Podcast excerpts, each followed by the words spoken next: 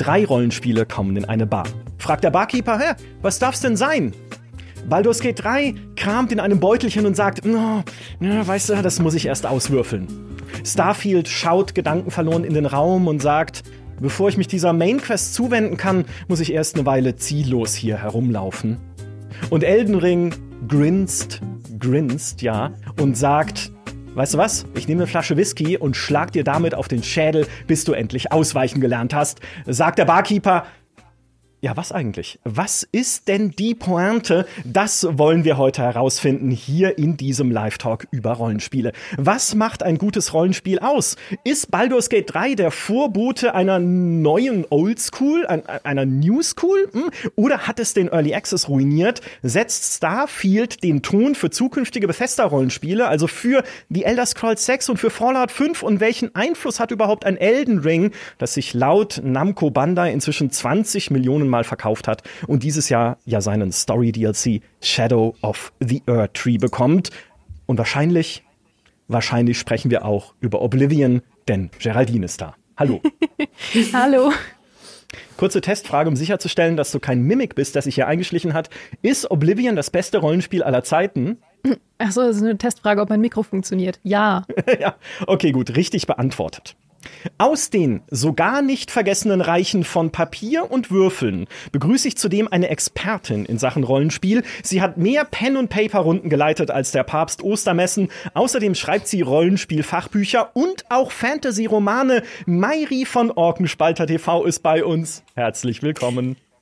Hallo, das war eine sehr liebe Einleitung. Und ja, ich habe ziemlich sicher mehr Runden geleitet, als der Papst Ostermessen gehalten hat. Also alle Päpste, selbst, selbst wenn wir alle Päpste nehmen, weil Ostern halt begrenzt oft im Jahr vorkommt. Ja, ich habe das auch noch mal, also ich habe das ja recherchiert, auch nachgezählt. Also das ist auch ein äh, ein hieb- und stichfester uh. Fakt an dieser Stelle. Unser zweiter Gast hat schon das Mikrofon in der Hand, wenn jemand nur Ultima flüstert, selbst wenn er gerade bei der Eintracht in der Fankurve steht und in seinem Kinderzimmer hing Gerüchten zufolge ein Starschnitt des King of Worms aus Daggerfall. Ihr könnt ihn natürlich von The Pod bzw. gamespodcast.de herzlich willkommen, Jochen Gebauer. Hallo, danke für die Einladung. Und selbstverständlich übrigens muss ich hier ähm, äh, einen, einen Stab jetzt natürlich brechen für die, für die Menschen, die einfach recht haben und sagen, dass Morrowind besser war als Oblivion. Boah, also äh, wollt ihr gleich streiten oder, oder soll ich mit einer, mit einer neutralen Frage anfangen? Also wir können das jetzt machen. Wir können uns aber auch noch mal zu zweit in einem separaten Podcast zusammensetzen und einfach zwei Stunden darüber streiten, wenn du möchtest. Das klingt wie ein Plan. Challenge accepted.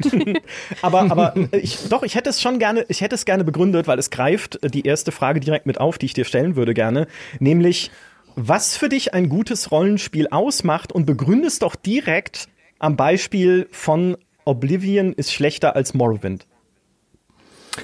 Das ist eine schöne Frage. Ähm, und es ist eine Frage, auf die es natürlich eine ganze Reihe von verschiedenen Antworten gibt. Was bei mir ganz persönlich, glaube ich, im Vordergrund steht, ist der, der Eskapismus in eine, in eine fremde Welt. Und eine fremde Welt, die ich erforschen kann, die ich erkunden kann, wo ich auch über meinen Charakter Teil dieser Spielwelt sein kann und eine im Idealfall eine Spielwelt, in der es eben viel zu entdecken gibt, in der es viel Hintergrund-Lore äh, gibt, in der interessante NPCs rumstehen, ähm, in der eine interessante Story stattfindet und wo ich das Gefühl habe, dass ich teilweise auch so ein bisschen auf Archäologietour gehen kann, wie das zum Beispiel später bei Skyrim auch immer noch der, der Fall ist, wenn man dann diese alten Zwergenruinen reinkommt, rauszufinden versucht, was ist denn da eigentlich ursprünglich mal passiert. Das macht für mich so ein bisschen seit ich angefangen habe mit Rollenspielen in den 80ern als kleiner Junge so ein bisschen diese Faszination äh, aus, die ja auch bestimmt bei Pen and Paper ähm, bei vielen Leuten sehr im Vordergrund steht. Einfach diese fremde Welt, dieser, dieser Eskapismus weit weg vom, vom Alltag und vom täglichen Grind im, im Job zum Beispiel. Und ich finde die Welt, die Morrowind gemacht hat, und ja, Oblivion ist das bessere Spiel auf einer Game Gameplay-mechanischen Ebene, wenn man das Morrowind von damals mit einem Obsidian, äh, äh, Oblivion von damals vergleicht. Aber ich finde, diese fremdartige Welt der Dunkelelfen, die äh, Morrowind entwirft und auf die es sich einlässt, mit Architektur, mit den ganzen Lore-Hintergrundtexten, die finde ich bis heute, nie, ich will nicht sagen völlig unerreicht in dem Genre, aber zumindest auf einer Ebene, wie es Bethesda seitdem halt einfach nicht mehr hinbekommen hat, würde ich sagen, und auch teilweise nicht hinbekommen konnte, weil das natürlich im Kosmos der Elder Scrolls Lore halt auch einfach ein Kontinent und ein Volk ist, das ähm, eben nicht so dem 0815 Fantasy Klischees entspricht, die man jetzt vielleicht in dem High Fantasy Setting von Oblivion äh, öfters antrifft oder auch in diesem nordisch angehauchten Setting von einem Skyrim. Also das Setting von Morrowind, die ganze Kultur, die Architektur, die Landschaft, das war wirklich eine wunderbar fremde Welt, die ich entdecken wollte. Zwei Dinge dazu. Punkt eins, ich stimme dir zu, dass das Setting von Morrowind unerreicht war und ich würde mir wünschen, dass Elder Scrolls in späteren Teilen mal wieder in die mutigere und abgefahrene Richtung gehen würde mit den Settings, die sie sich auswählen. Es sieht ja nicht so aus. Es sieht ja, es deutet ja alles darauf hin, dass Elder Scrolls 6 äh, sich wahrscheinlich Hochfels vornehmen wird, was halt auch wieder High Fantasy und noch mhm. mehr Basic mhm. ist, als Oblivion schon war. Aber ich denke, dass Oblivion unterschätzt ist heutzutage mit seiner Diversität seines Settings. Weil ähm, Cyrodiil, in dem es ja spielt, beziehungsweise die Kaiserstadt in der Mitte, liegt ja ähm, in der Mitte von quasi allen Welten, die es gibt. Und das heißt, du hast an allen möglichen Ecken Diversität von Sachen aus den Grenzen, die rüberschwappen und das zu mhm. so einem total bunten Mix machen am Ende. Also das Setting von Oblivion war unterschätzt und Punkt zwei, ich weiß, dass es richtig viele Fans da draußen von Morrowind gibt, die heutzutage immer so in ihrem Sessel sitzen und sagen, Morrowind war aber viel besser. Und ich würde gerne die Challenge stellen, dass ihr alle jetzt nochmal Morrowind durchspielen müsst. mal gucken, wie ihr es danach findet. Das wäre das erste Mal, dass ich es zu Ende bringe. Ich äh, gehöre zu den Leuten, denen Morrowind immer alles andere gemacht haben, außer der Hauptquest.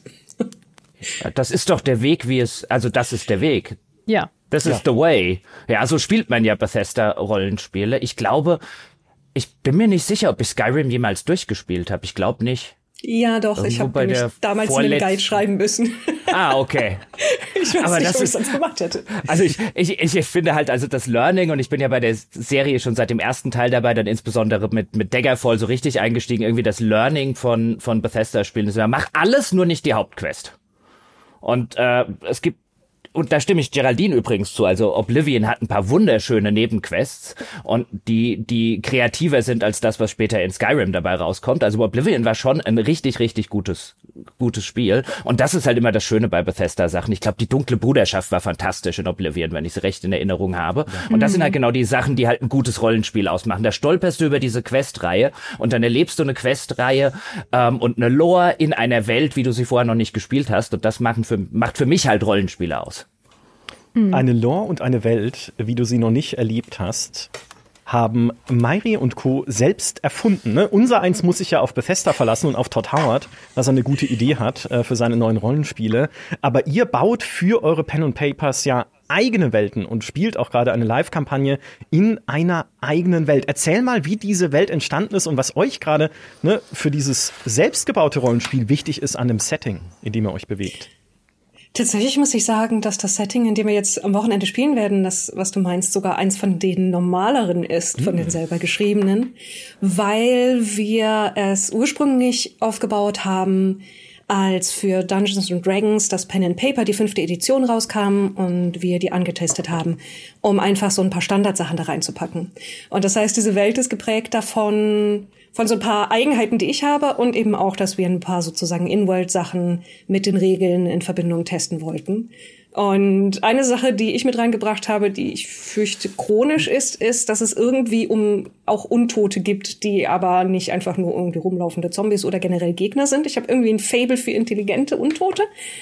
Und es ist auch eine Welt, die und das fand ich damals ein bisschen spannend, mehr oder weniger sagt, die Menschen sind die komischen in dieser Welt. Die sind also quasi nicht der Standard, sondern die sind in dem Setting ursprünglich von einem anderen Kontinent gekommen, auf den, wo die Hauptstory gespielt hat. Wir haben das im Pen and Paper mehrere Jahre lang gespielt, eine Kampagne. Und jetzt das Live-Rollenspiel ist quasi die Fortsetzung.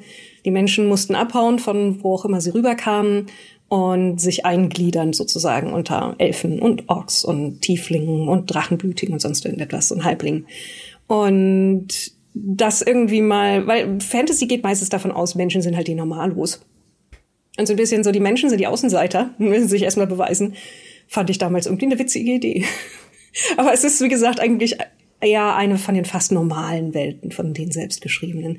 Ich habe einen großen Spaß an ungewöhnlichen Dingen, manchmal halt so ungewöhnlich, dass man dann auch das Publikum vielleicht ein bisschen verwirrt.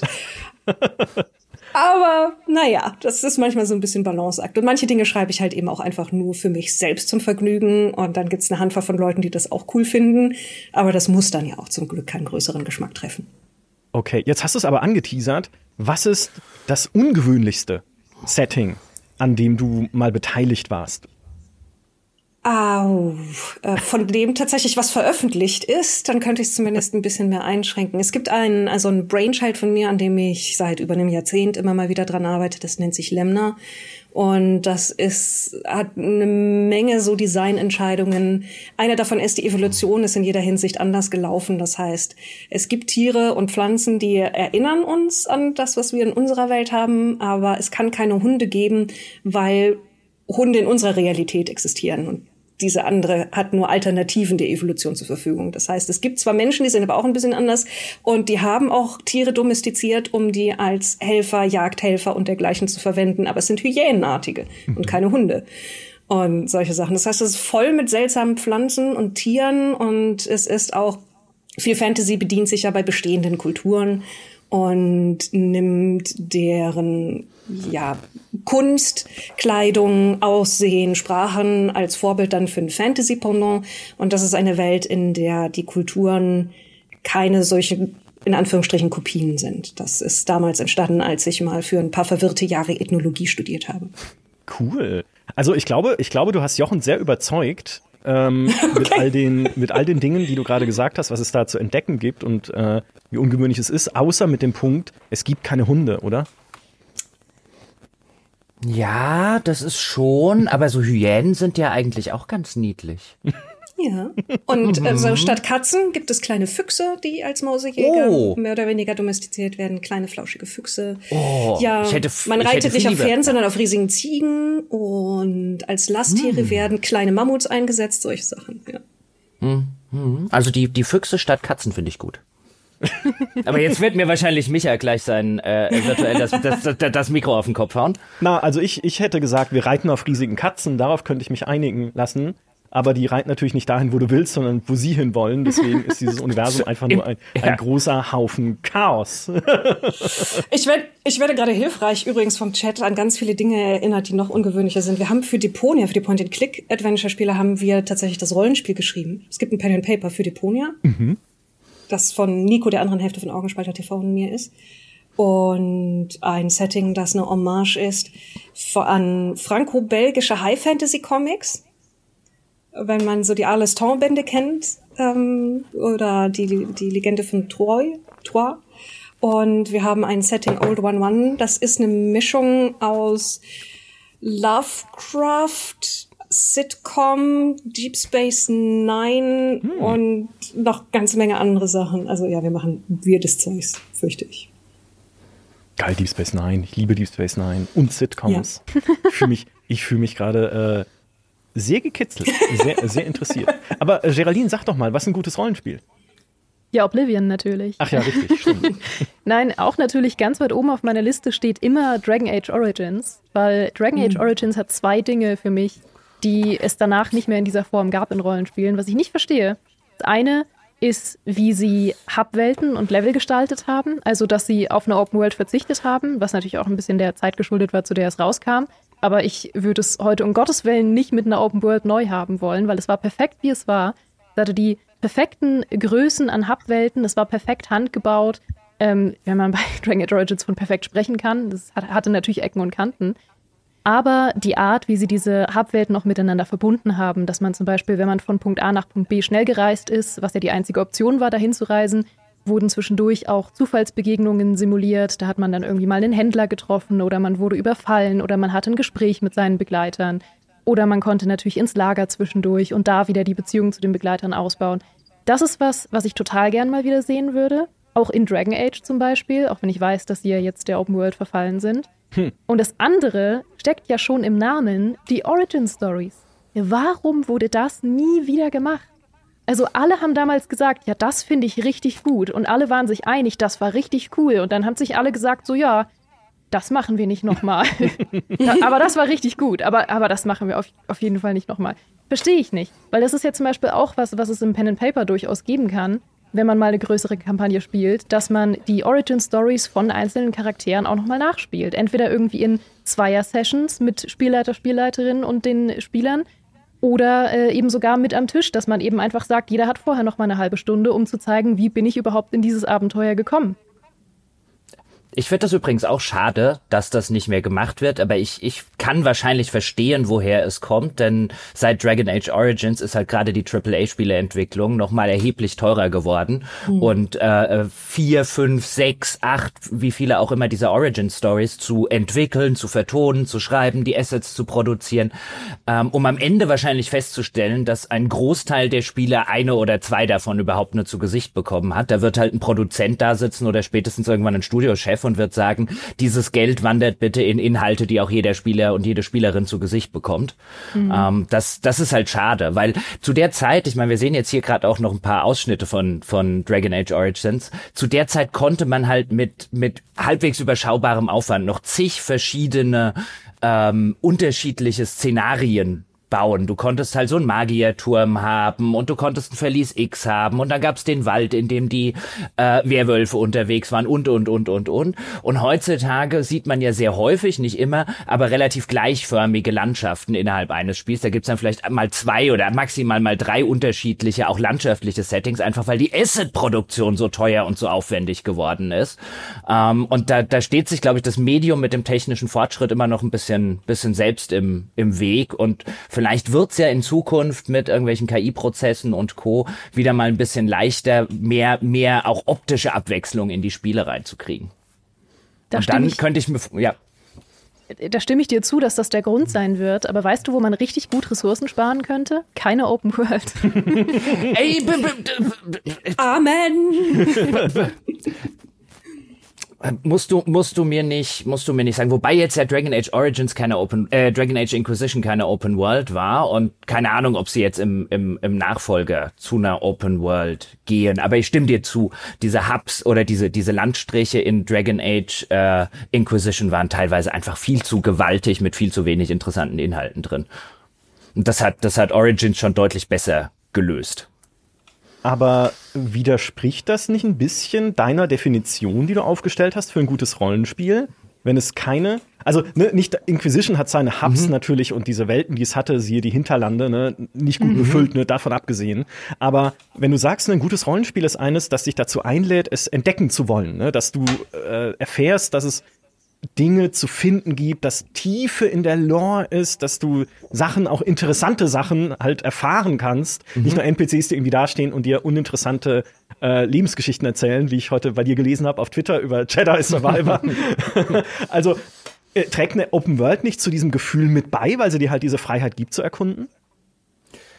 Äh, ja und nein, würde ich sagen. Also das kommt dann natürlich sehr auf die Ausgestaltung der, der Open World im ganz konkreten Falle an. Und viele dieser Open Worlds haben halt einfach das Problem, äh, dass sie ihre Open World eben nicht ausgestaltet bekommen mit all den Sachen, die ich gerade genannt habe. Ich meine, ich glaube, Mass Effect Andromeda ist so ein wunderschönes Beispiel. Auch das ja keine klassische Open World, weil du hast ja unterschiedliche Planeten, zu denen du fliegen kannst, aber auch wieder diese riesigen Open World-artigen Hub-Welten, wenn man so will, in der denen es sehr, sehr selten was was wirklich Interessantes zu entdecken gibt, ähm, wo, wo dann halt einfach die sozusagen das ganze Spiel unter dem unter der Masse einfach an an belanglosen Inhalten ein bisschen in sich zusammenbricht. Mhm. Und ich glaube gerade, wenn man den Schritt weg macht von der Open World, ich meine, was sind denn solche Spiele, an die wir uns heute immer noch vielfach sehr gerne erinnern, weil sie genau das gemacht haben, was ich vielleicht skizziert habe, nämlich dieses Entdecken einer fremden Welt, Hintergrund und und und und und.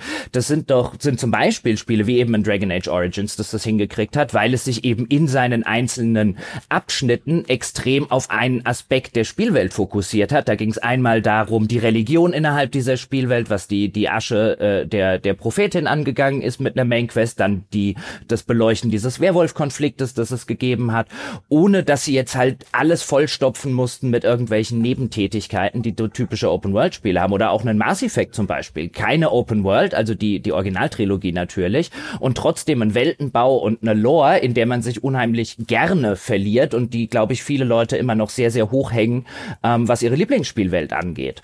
Und ich glaube eher, dass die Open World oder die, der Versuch, diese Gebiete immer größer und immer größer und immer größer zu machen, was, was wegnehmen. Und das beobachte ich auch gerade ein bisschen bei Jedi Survivor. Ich mag das Spiel total gerne, aber die Planeten sind echt gewaltig und irgendwann stehst du da und denkst dir, ach, ich spiele doch lieber wieder Main Quest, weil halt die Inhalte auch einfach nicht so interessant sind wie jetzt vielleicht bei einem Oblivion, wo ich dann wirklich in der dunklen Bruderschaft zum Beispiel an den Weg laufe. Und was halt viele dieser Open World Spiele mittlerweile machen, sind halt 0815 Tätigkeiten, die sie einfach hundertfach wiederholen. Ja. Und das ersetzt halt nicht das, was früher Spiele gemacht haben, die es gut gemacht haben. Ich, äh, ich stimme dir natürlich komplett zu, ne? es war ein bisschen provokant mhm. gefragt, weil auch ich finde Alles nicht, gut. dass jedes Spiel eine Open World haben muss. Und ich finde es schön, wie es Geraldine geschafft hat, Oblivion äh, durch die Hintertür in dein, in dein Herz äh, reinschleichen zu lassen. Ja, danke schön, dass du es gerade als Positivbeispiel genannt hast. Ich bin, mein Tag ist gerettet heute. Wir haben eine ganz spannende Frage äh, zum Thema Charaktere. Ne? Wenn wir die Welt etabliert haben, äh, gerade in Bezug auf Videospiele, sowas wie ein Disco Elysium und Planescape Torment mm. zählen ja mit zu den oder werden mit betrachtet als äh, einige der bestgeschriebenen Rollenspiele, die aber feste Charaktere, Hauptcharaktere mitbringen. Ne? The Witcher 3 könnte man auch erwähnen, natürlich mit Geralt äh, in der Hauptrolle, also einen festen Charakter, während ja andere Spiele wie in Elden Ring oder äh, ja auch, ein, auch die BioWare-Rollenspiele zu einem gewissen Grad, ja zumindest, äh, Charaktere mitbringen, die man selber formen kann. Ne? Und insbesondere Elden Ring hat ja einen völlig gesichtslosen Hauptcharakter. Die Bioware-Charaktere kann ich halt durch meine eigenen Entscheidungen formen und zumindest halt optisch auch gestalten. Die bringen jetzt auch nicht so viel Vergangenheit mit. Die Frage wäre, wie wichtig ist denn eurer Meinung nach diese Lücke, also eine, eine, ein unbeschriebenes Blatt sozusagen zu spielen, diese Selbstausformung dann auch durchzuführen für ein gutes Rollenspiel. Mairi vielleicht. Oh, das ist natürlich absolute Geschmackssache. Für manche Leute ist es wichtig, die eigene Figur ausgestalten zu können. Ich mag beides. Ich äh, mag natürlich auch so Barbie-Spiel nennt man das auch. Dann ich habe hier meine eigene Figur und die kann ich aussehen lassen, wie ich möchte und die kann ich anziehen, wie ich möchte. Und uh, oh, es sind zwei Stunden allein im Charaktereditor vergangen. oh ja. ja, aber wo ihr Disco Elysium erwähnt habt, ich habe extra mir die Notiz gemacht, vergisst nicht wieder Disco Elysium, wenn ihr über Rollenspiele redet, weil es in so vielerlei Hinsicht ein positives Beispiel ist. Und die Frage, die ich da vorhin gesehen habe, zielt ja auch darauf ab, dass das zwar ein vorgegebener Charakter ist, der aber im Grunde eine Hülle ist, die man von innen dann ausfüllt, weil man quasi ohne Gedächtnis. Ähnlich wie bei dem Namenlosen in Planescape Torment, der sich wirklich nicht erinnert und im anderen Fall, weil man sich so besoffen hat, dass man nicht weiß, was die letzten 48 Stunden passiert ist und dass man die selber ausfüllt. Und da finde ich, das ist eigentlich wirklich sehr schön gemacht, dass diese starken Rollenspiele, die einen vorgegebenen Charakter haben, aber trotzdem sagen, ja, aber innerhalb dieser Grenzen, die wir dir gesetzt haben, wir haben ja so eine Form in den Sand gezeichnet, aber wie du die ausfüllst, was du da reinmachst, das liegt immer noch ganz bei dir. Wir haben da nur quasi ein Gesicht drauf gemacht. Und gerade bei Disco Elysium ist das ganz stark, weil die auch wunderbar diese Metapher genommen haben, dass du ja Werte hast in einem Rollenspiel, die deinen Charakter darstellen und diesen Werten im wahrsten Sinne des Wortes eine Stimme gegeben haben. Dass du halt äh, im Grunde einen Chor an Leuten spielst, die sich im Kopf miteinander unterhalten. Hm. Ich, äh, ich könnte hier anfangen zu schwärmen, aber das ist ein, einfach eine wunderbare, frische Art und Weise gewesen, das Genre Rollenspiel anzugehen, die mir sehr viel Spaß gemacht hat.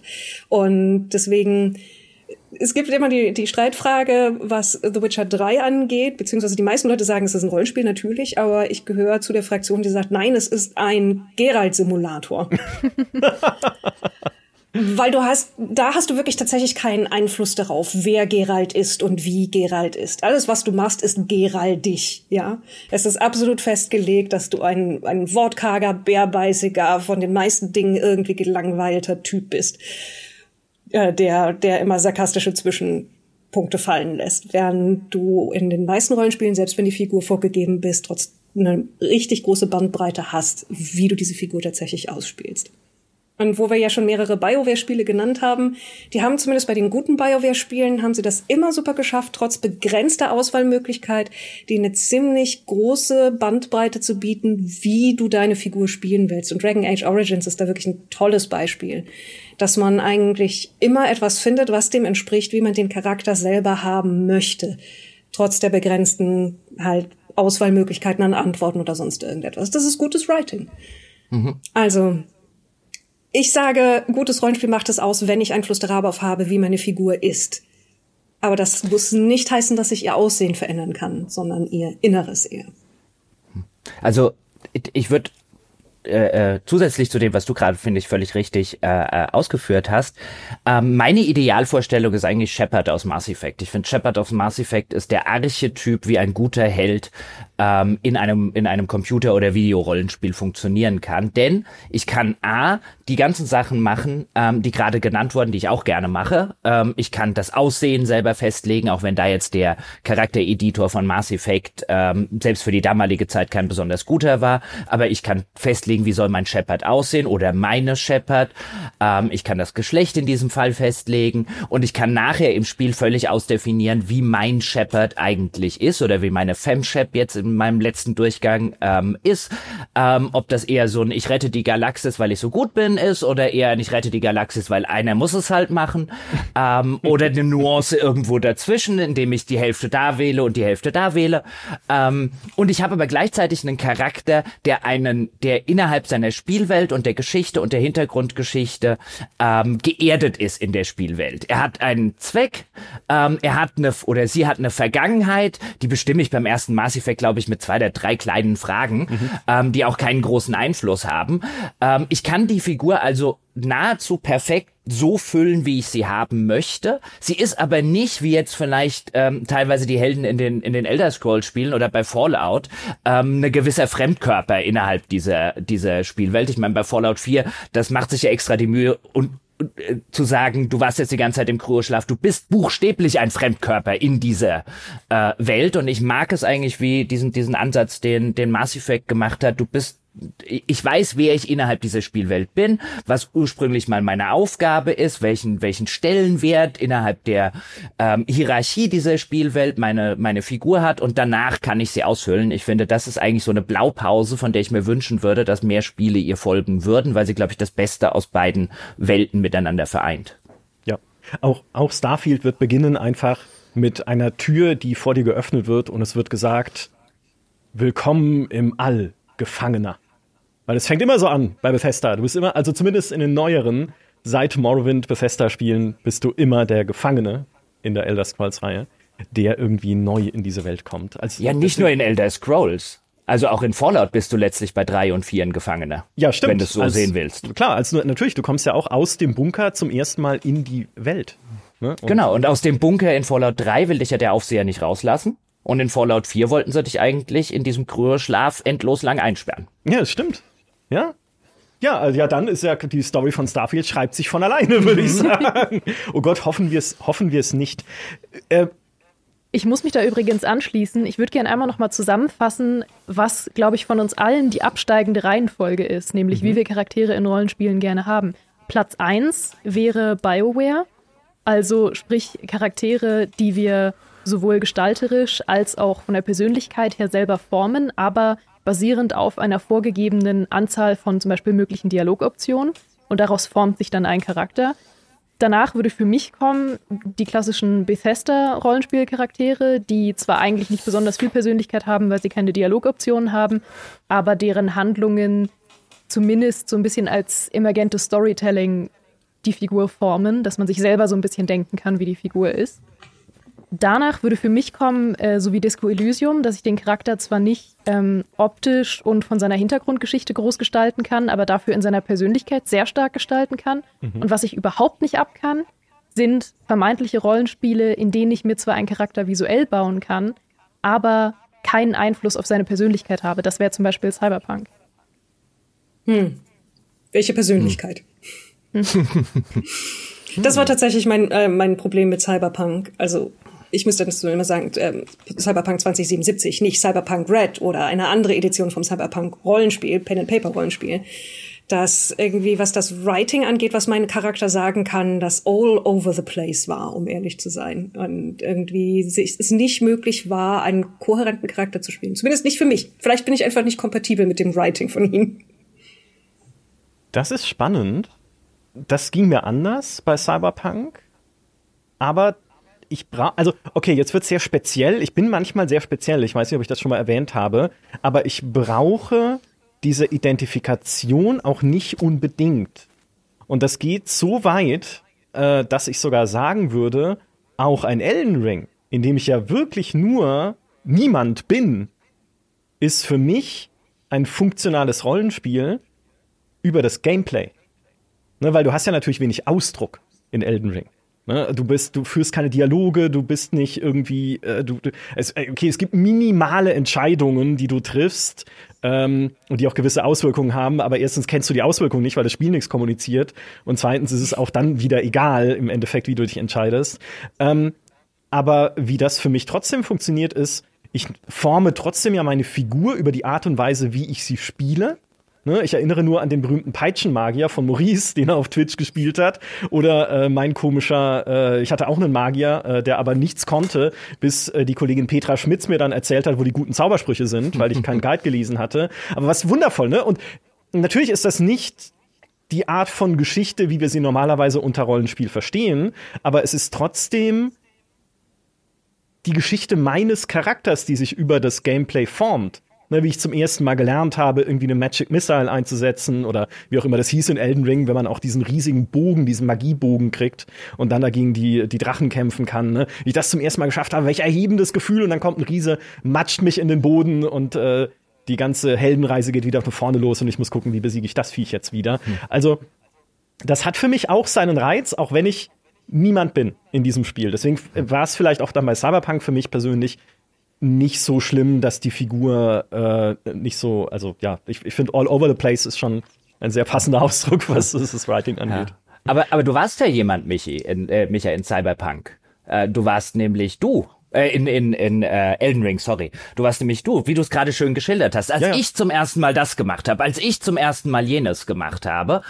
Ähm, und kann ich voll und ganz verstehen, äh, die Faszination daran. Ähm, mir ist es, wäre es aber auch lieber, ich meine, wenn ich mir jetzt ein, ein Spiel backen könnte, ähm, dass das Spiel halt auch die Ebene hergibt, den Charakter, den ich habe, ein bisschen zu Rollen spielen. Ähm, und das funktioniert tatsächlich bei Cyberpunk eher, eher schlecht.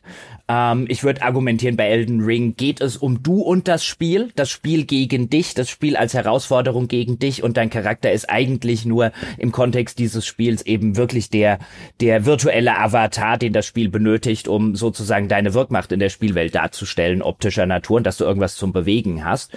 Ähm, aber wenn man auch, ich, ich, ich mag das auch sehr gerne, ähm, wenn ich den Charakter so ein bisschen Rollen spielen kann. Und mir ist es zum Beispiel auch wichtig, ich meine, jetzt sehen wir gerade, ähm, äh, wie der dort wie äh, hier äh, rumgeritten wird in, in Elden Ring. auf ja. Elden und ich weiß, die, genau, und ich weiß nicht, was der, was der Charakter da auf dem Kopf hat. Ach, das ist dieser komische Magierhut. Ja, den habe ich nie aufgesetzt. So laufe ich nicht rum. ja, also mir ist, nee, also das, also Entschuldigung. Der sieht ist, ja, schon ja. scheiße aus, ja. Ja, also ich will so nicht rumlaufen. Für alle, die uns hinterher nur als, als, Podcast hören, es ist ein, ein toller Helm, aus dem oben so ein Kristall rauskommt. Das ist nämlich mein Charakter, den man hier sieht in dieser Videoszene. Und, und das, auf den bin ich stolz, äh, stolz ohne Ende. Aber Jochen, Frage, äh, wenn du sagst, du willst deinen Charakter auch Rollen spielen, also die Rolle, die du im Spiel übernimmst, auch ausdrücken können sozusagen. Wie war das in Ultima? Jetzt sind wir nämlich endlich äh, da an dem Punkt. In Ultima bist du ja der Avatar, ja, eine, genau. eine Person aus unserer realen Welt, die in eine Fantasy-Welt nach Britannia versetzt wird und dort Abenteuer erlebt, äh, neue Gefährten und Gefährtinnen kennenlernt und halt äh, äh, die, die Welt rettet, mehr oder weniger, und den Tugenden äh, dient dieser Welt. Ähm, mhm. Wie war das für dich? Also, ich, es sind ja natürlich jetzt auch schon ein paar Jährchen alt, die Ultima-Spiele, aber ich weiß, dass du sie wie ich auch sehr verehrst. Äh, erzähl. Ich glaube, was die, was die Ultima-Spiele, also die neueren der, der Ultima-Spiele, insbesondere, in, also die etwas neueren, ähm, insbesondere in Ultima 6 und insbesondere dann in Ultima 7 machen, ist eben dir eine Figur zu geben, die innerhalb dieser Spielwelt ja auch schon eine äh, Historie besitzt. Und das ist ja so mit Ultima 4, ist ja so dass das erste der modernen Ultimas, ähm, was dich äh, damals gezwungen hat, wenn du es durchspielen wolltest, halt eben zu diesem Avatar der acht Tugenden zu werden. Also da kam ein Richard Garriott als Game Designer auf die Idee und hat gesagt, hier geht's mal nicht um irgendeinen großen Oberbösewicht oder sonst was, sondern hier, ich entwerfe für meine Fantasy-Welt ein eigenes Religions- und Moralsystem, wenn man so möchte. Ähm, und gesucht wird derjenige oder diejenige, die das einfach einfach verkörpert. Und äh, danach, nachdem du das geworden bist, warst du natürlich der erste Ansprechpartner, wenn in Britannia gerade mal wieder was schiefgelaufen ist. Und wenn ich zum Beispiel, ich weiß das noch mit, mit Ultima 7, ähm, äh, da kommst du am Anfang in die Spielwelt rein und keiner weiß, was du hier machst, weil dich keiner gerufen hat. Ähm, und dann, dann läufst du so ein bisschen in der ersten Stadt Intrinsic rum und dann stellst du fest, dass ein Mord passiert. Und vor allen Dingen stellst du fest, dass sich offensichtlich eine Sekte in Britannia ausge, äh, ausgebreitet hat, die diese sieben Tugenden oder die acht Tugenden, die du verkörperst, als, als völlig veraltet und quatschig irgendwie ablehnt ähm, und das Ganze eher auf so ein esoterisches Scientology-Format runter, äh, runterbricht. Und das sind halt so Momente in meiner Spielerkarriere, an die ich mich wahrscheinlich immer erinnern werde, weil dann stehst du da und sagst dir, warte mal, ich bin damals nicht 20 Stunden lang der verdammte Verkörperer dieser ganzen Tugenden geworden, damit ich mir jetzt von irgendeinem dahergelaufenen Scientologen sagen kann, dass das alles Quatsch ist. Ja, ich will rausfinden, was das mit denen auf sich hat, weil die sind mir nicht geheuer. Und weißt du, bin ich immersiv in einem Spiel drin, das halt einfach wunder, wunderbar gemacht ist. Ich meine, das hat natürlich den Nachteil wiederum, dass wenn du sowas in Spielen machst, musst du immer wieder davon ausgehen, dass alle deine Spieler den Vorgänger gespielt haben, weil sonst funktioniert's nicht so richtig. Deswegen sind ja auch gerne moderne äh, Rollenspiele insbesondere ähm, sind dann zwar ja, wir sind schon der Nachfolger, aber du kannst uns auch spielen, ohne den ersten Teil gespielt zu haben. Ähm, und dann, dann nimmst du dir halt solche Momente weg und das ist ein bisschen schade. Ja, ging mir so anders. Äh, weil da, da, da, da greift es auch wieder, dieser Avatar, oder der konnte ja auch eine Frau sein, dann zumindest ab einem gewissen Teil, äh, ist mir, war mir immer so egal. Also diese Figur an sich ja, ich bin halt ne, der Typ, der von Lord British gerufen wird, um die Ordnung wiederherzustellen in Britannia, falls, wie, wie du schon gesagt hast, falls irgendwas schief läuft gerade. Ähm, aber das war für mich immer, immer wurscht, insbesondere natürlich bei den, ne, bei Ultima 6 und dann äh, vor allem Ultima 7, ja, was ja auf ein Podest zu stellen ist, was nicht hoch genug sein kann. Das war für mich einfach eine Sandbox. Ja, aber du, ja, ja, aber das, das ganze, der ganze Kniff ist ja, du spielst dich in der Fantasy-Welt. Du bist ja quasi dieser Avatar, auch als Spieler. Der kommt ja aus unserer Zeit, ist ja. ungefähr so alt, wie der Spieler dann ist und, und, und, und, und. Also das ist ja, deswegen heißt er ja auch Avatar, äh, nicht nur, weil er der Verkörperer der Tugenden ist, sondern weil er eben der klassische Avatar ist. Deine, die Darstellung von dir in einer, in einer virtuellen Welt. Und als das funktioniert, das finde ich ganz hervorragend. Ich, was ich nur sagen will, ist, er macht ja nicht das, was ich machen würde, wenn ich wirklich nach Britannia kommen würde, als Micha, sondern er macht, hey, wie geil ist diese Sandbox? Ich kann ein Baby ins Inventar nehmen und wickeln mit einer Windel. Oder hey, wie cool, ich kann ja auf eine Leinwand malen. Und hey, wie, also es ist ja eine unglaublich interaktive Welt, mhm. die sie damals einfach gebaut haben. Ich kann Brot backen. Ne, was ja dann Divinity Original Sin mit dem Pizzabacken wunderbar äh, persifliert hat, dann später. Also ich mache ja unglaublich eigentlich Dinge, die ich im echten Leben nicht machen würde. Ich nehme im echten Leben kein Baby ins Inventar, um zu schauen, ob ich es wickeln kann. Aber es war, äh, das war für mich eher die Faszination. Und das äh, ist ja auch das, was du vorhin schon äh, äh, skizziert hattest. Diese Welt zu entdecken, nicht nur, was es da an Geschichten zu erleben gibt, und diese Fellowship-Geschichte ist fantastisch, ne? also diese, diese Scientology-Insektenebene, die da drin steckt, aber nicht nur das zu entdecken, sondern halt auch zu gucken, ja, was kann ich da für einen Unsinn anstellen? Kann ich in der Taverne alle Bierkrüge auf den Boden schmeißen und sagt dann einer was? Sagt einer von meinen Gefährten was, wenn ich heimlich im Hinterzimmer das ganze Gold aus der Schatztruhe klaue? Na, kommt dann einer, kommt dann Aiolo und sagt, das ist aber jetzt, das ist aber hier nicht tugendhaft, Kumpel. Und ist es mir egal, weil ich es einfach ausprobieren möchte. Also dieses, für mich lebt das eher von dieser Faszination des, des Ausprobierens, des spielerischen Umgangs einfach mhm. mit dieser Welt den, äh, äh, den in der Moderne ein bisschen die Elder Scrolls-Spiele für mich gehabt ja. haben. Da würde ich aber auch total, glaube ich, Ultima, Elder Scrolls und sogar ein Stück weit Elden Ring auf eine Ebene stellen, was zumindest die Art betrifft, wie Charaktere dort gespielt werden. Weil für mich alles drei in Bezug auf die Charaktere, nicht in Bezug auf den Rest, ähm, aber eben diesen starken Sandbox-Charakter hat und diesen Charakter hat von eigentlich bin mehr ich die Figur oder zumindest ähm, ist die Figur ein Gefäß für mich, das ich benutzen kann, um meine Tätigkeiten in dieser Welt auszuüben. Und äh, der Unterschied zu Cyberpunk, ich will dir seit zehn Minuten widersprechen, seit zehn Minuten sitze ich hier auf glühenden Kohlen, weil ich voller Wut bin. Nee, aber der Unterschied zu Cyberpunk ist nämlich, dass Cyberpunk ja absolut überhaupt nicht das macht. Cyberpunk hat ja vorgegebene Dialogoptionen, die du sagen musst als dieser Charakter. Aber es gaukelt dir vor, hier bau dir mal einen Charakter in unserem coolen Editor und bestimmen, wie groß seine Penislänge ist und dann identifizier dich mit diesem Charakter. Aber oh, du kannst eigentlich immer nur die gleichen Sachen sagen, weil wir haben eigentlich schon vorgeschrieben, wie dieser Charakter drauf ist. Das ist das, was ich nicht leiden kann. Und das ist für mich was völlig anderes als ein Gefäß in einem Sandbox-Rollenspiel oder einem Elden Ring, wo meine Entscheidungen ja organisch durch die Dinge passieren, die ich tue und nicht durch Dialogoptionen oder simple Ja-Nein-Anklicksachen. Äh, ist das ein Widerspruch zu dem, was ich gesagt habe? Ich hatte das Gefühl, es war kein Widerspruch, was du vorhin gesagt hast, aber du hattest es gesagt, als würdest du mir widersprechen. Nee, das war gar nicht so gemeint. Ach so, nee. ja, dann können wir das an der Stelle beenden. Ja, cool, okay. Vielen Dank. Mairi, sag doch, sag doch auch mal was. Also ja, ich, ich, ich finde, das war jetzt sehr gut zusammenfasst, Geraldine. Dankeschön. Ähm, da, weil genau das war mein Problem eben, dass man keine, keine vernünftigen Dialogoptionen angeboten bekommt, um irgendwie einen Impact zu haben darauf, wie die Figur ist. Beziehungsweise die auch vollkommen hin und her schwankt zwischen Extremen. Das ist ein bisschen schade. Also ja, ich habe kein Problem damit, ein Spiel zu spielen, wo ich einen vorgegebenen Charakter habe, solange ich diesen Charakter mag. Und dann damit irgendwie auch echt viel Spaß zu haben. Es gibt halt welche, wo ich mir sage, pff, nee, mit dieser Person möchte ich nicht so viel Zeit verbringen.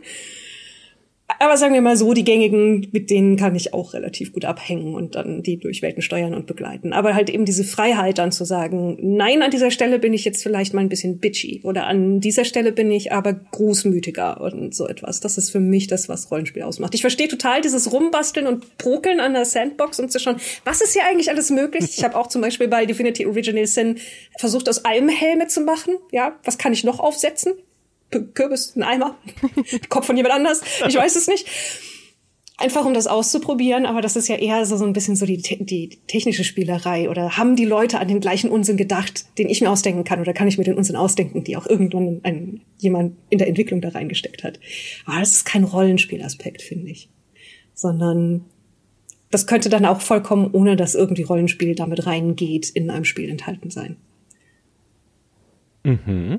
Das ist ja auch was, was äh, äh, Baldur's Gate 3 übernimmt, ne, in gewisser Weise. Da kannst du ja auch, also auch da habe ich es gemacht übrigens. Auch da kannst du die, Tisch, die Teller von den Tischen nehmen und äh, die Kisten umstellen, lustig im Lager der Druiden, weil es geht. Ja, und ich mach's wieder trotzdem. und wieder und wieder. Ja, jetzt ist es dann am Ende doch Rollenspiel und ich spiele einfach doch mich selber. Wahrscheinlich würde ich, wenn ihr mich nach Hause einladen würdet zu euch und ihr habt Kisten da stehen oder Teller auf dem Tisch, da würde ich die auch auf, auf den Boden stellen einfach, um zu gucken, ob ihr was sagt und ob es euch überhaupt auffällt, ob die Spielwelt äh, darauf reagieren kann. Baldur's Gate allerdings ne, gibt dir natürlich auch die Gelegenheit, deinen Charakter, äh, zumindest soweit ich es kenne, und das, da sind wir schon fast beim Fluch von Baldur's Gate 3, das ist ja noch gar nicht erschienen, wirklich, äh, soweit ich mhm. es kenne, deinen Charakter ja zu formen über die Dialogzeilen, die du wählst und auch über die Entscheidungen, äh, die du triffst. Dann bin ich jetzt arschig zu irgendeiner Figur, äh, die mir gerade ihr Herz ausgeschüttet hat, oder sage, sage ich, oh, ist aber, cool, ist aber schlimm, ne? Also da müssen wir was tun oder ne, oder irgendwas anderes in der in dem Spektrum dazwischen. Das erlaubt es ja auch.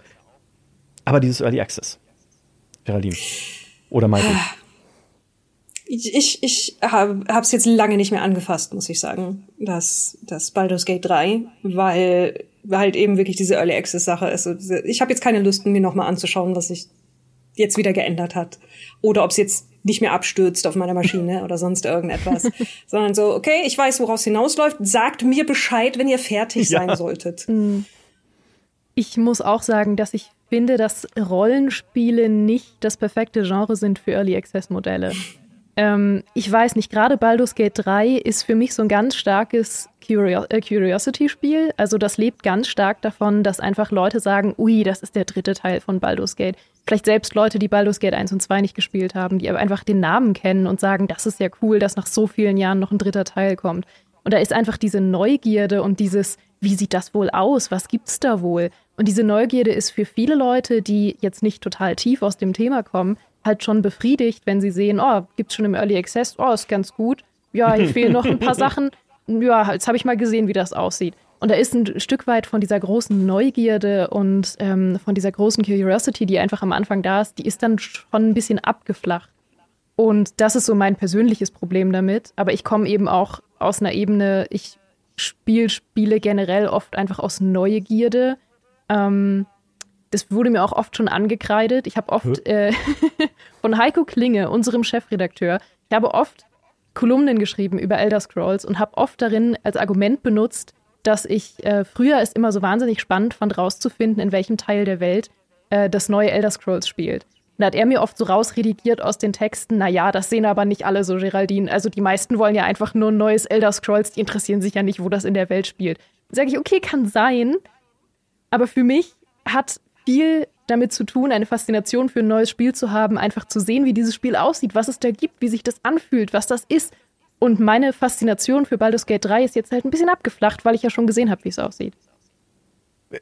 Ich, ich, bin, ich, bin, sprachlos. Was? Natürlich ist natürlich nat Heiko. Natürlich ist das super. Stell dir mal vor, es wird ein neues Vampire Bloodlines angekündigt. Ja. Was angekündigt ist, aber es ist eine andere traurige Geschichte mit Vampire Bloodlines 2.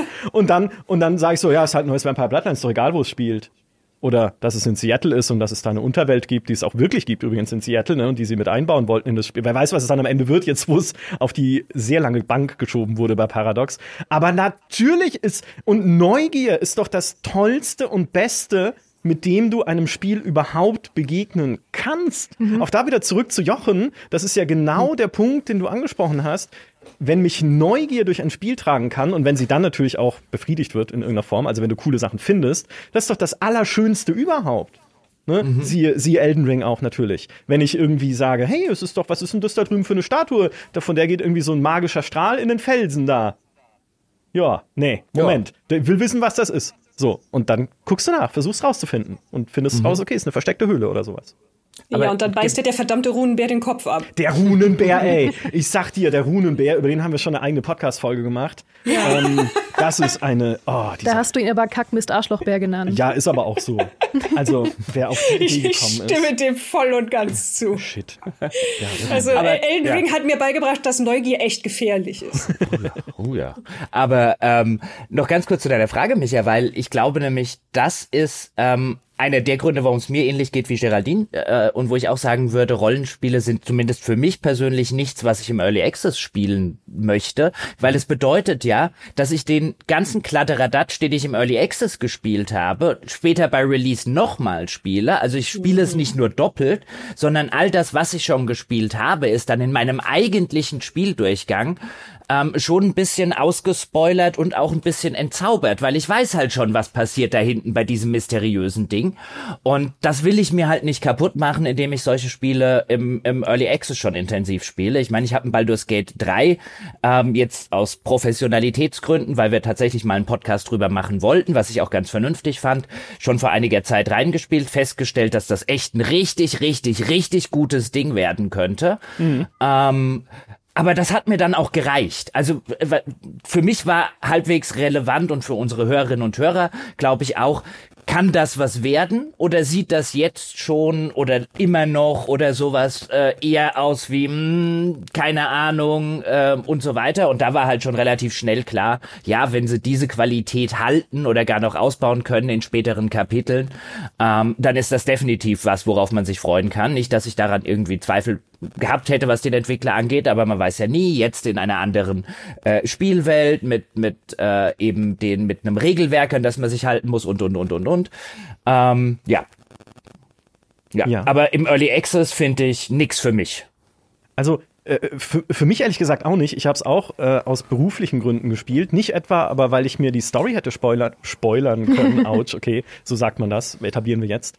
Äh, nicht deshalb, weil theoretisch ist es ja auch ein Spiel, das hoffentlich genügend Entscheidungstiefe bietet, wenn man es noch weiter spielt. Also nicht, dass ich es durchgespielt hätte, um es auch mehrmals durchspielen zu können und vielleicht auch unterschiedliche Wege ausprobieren zu können.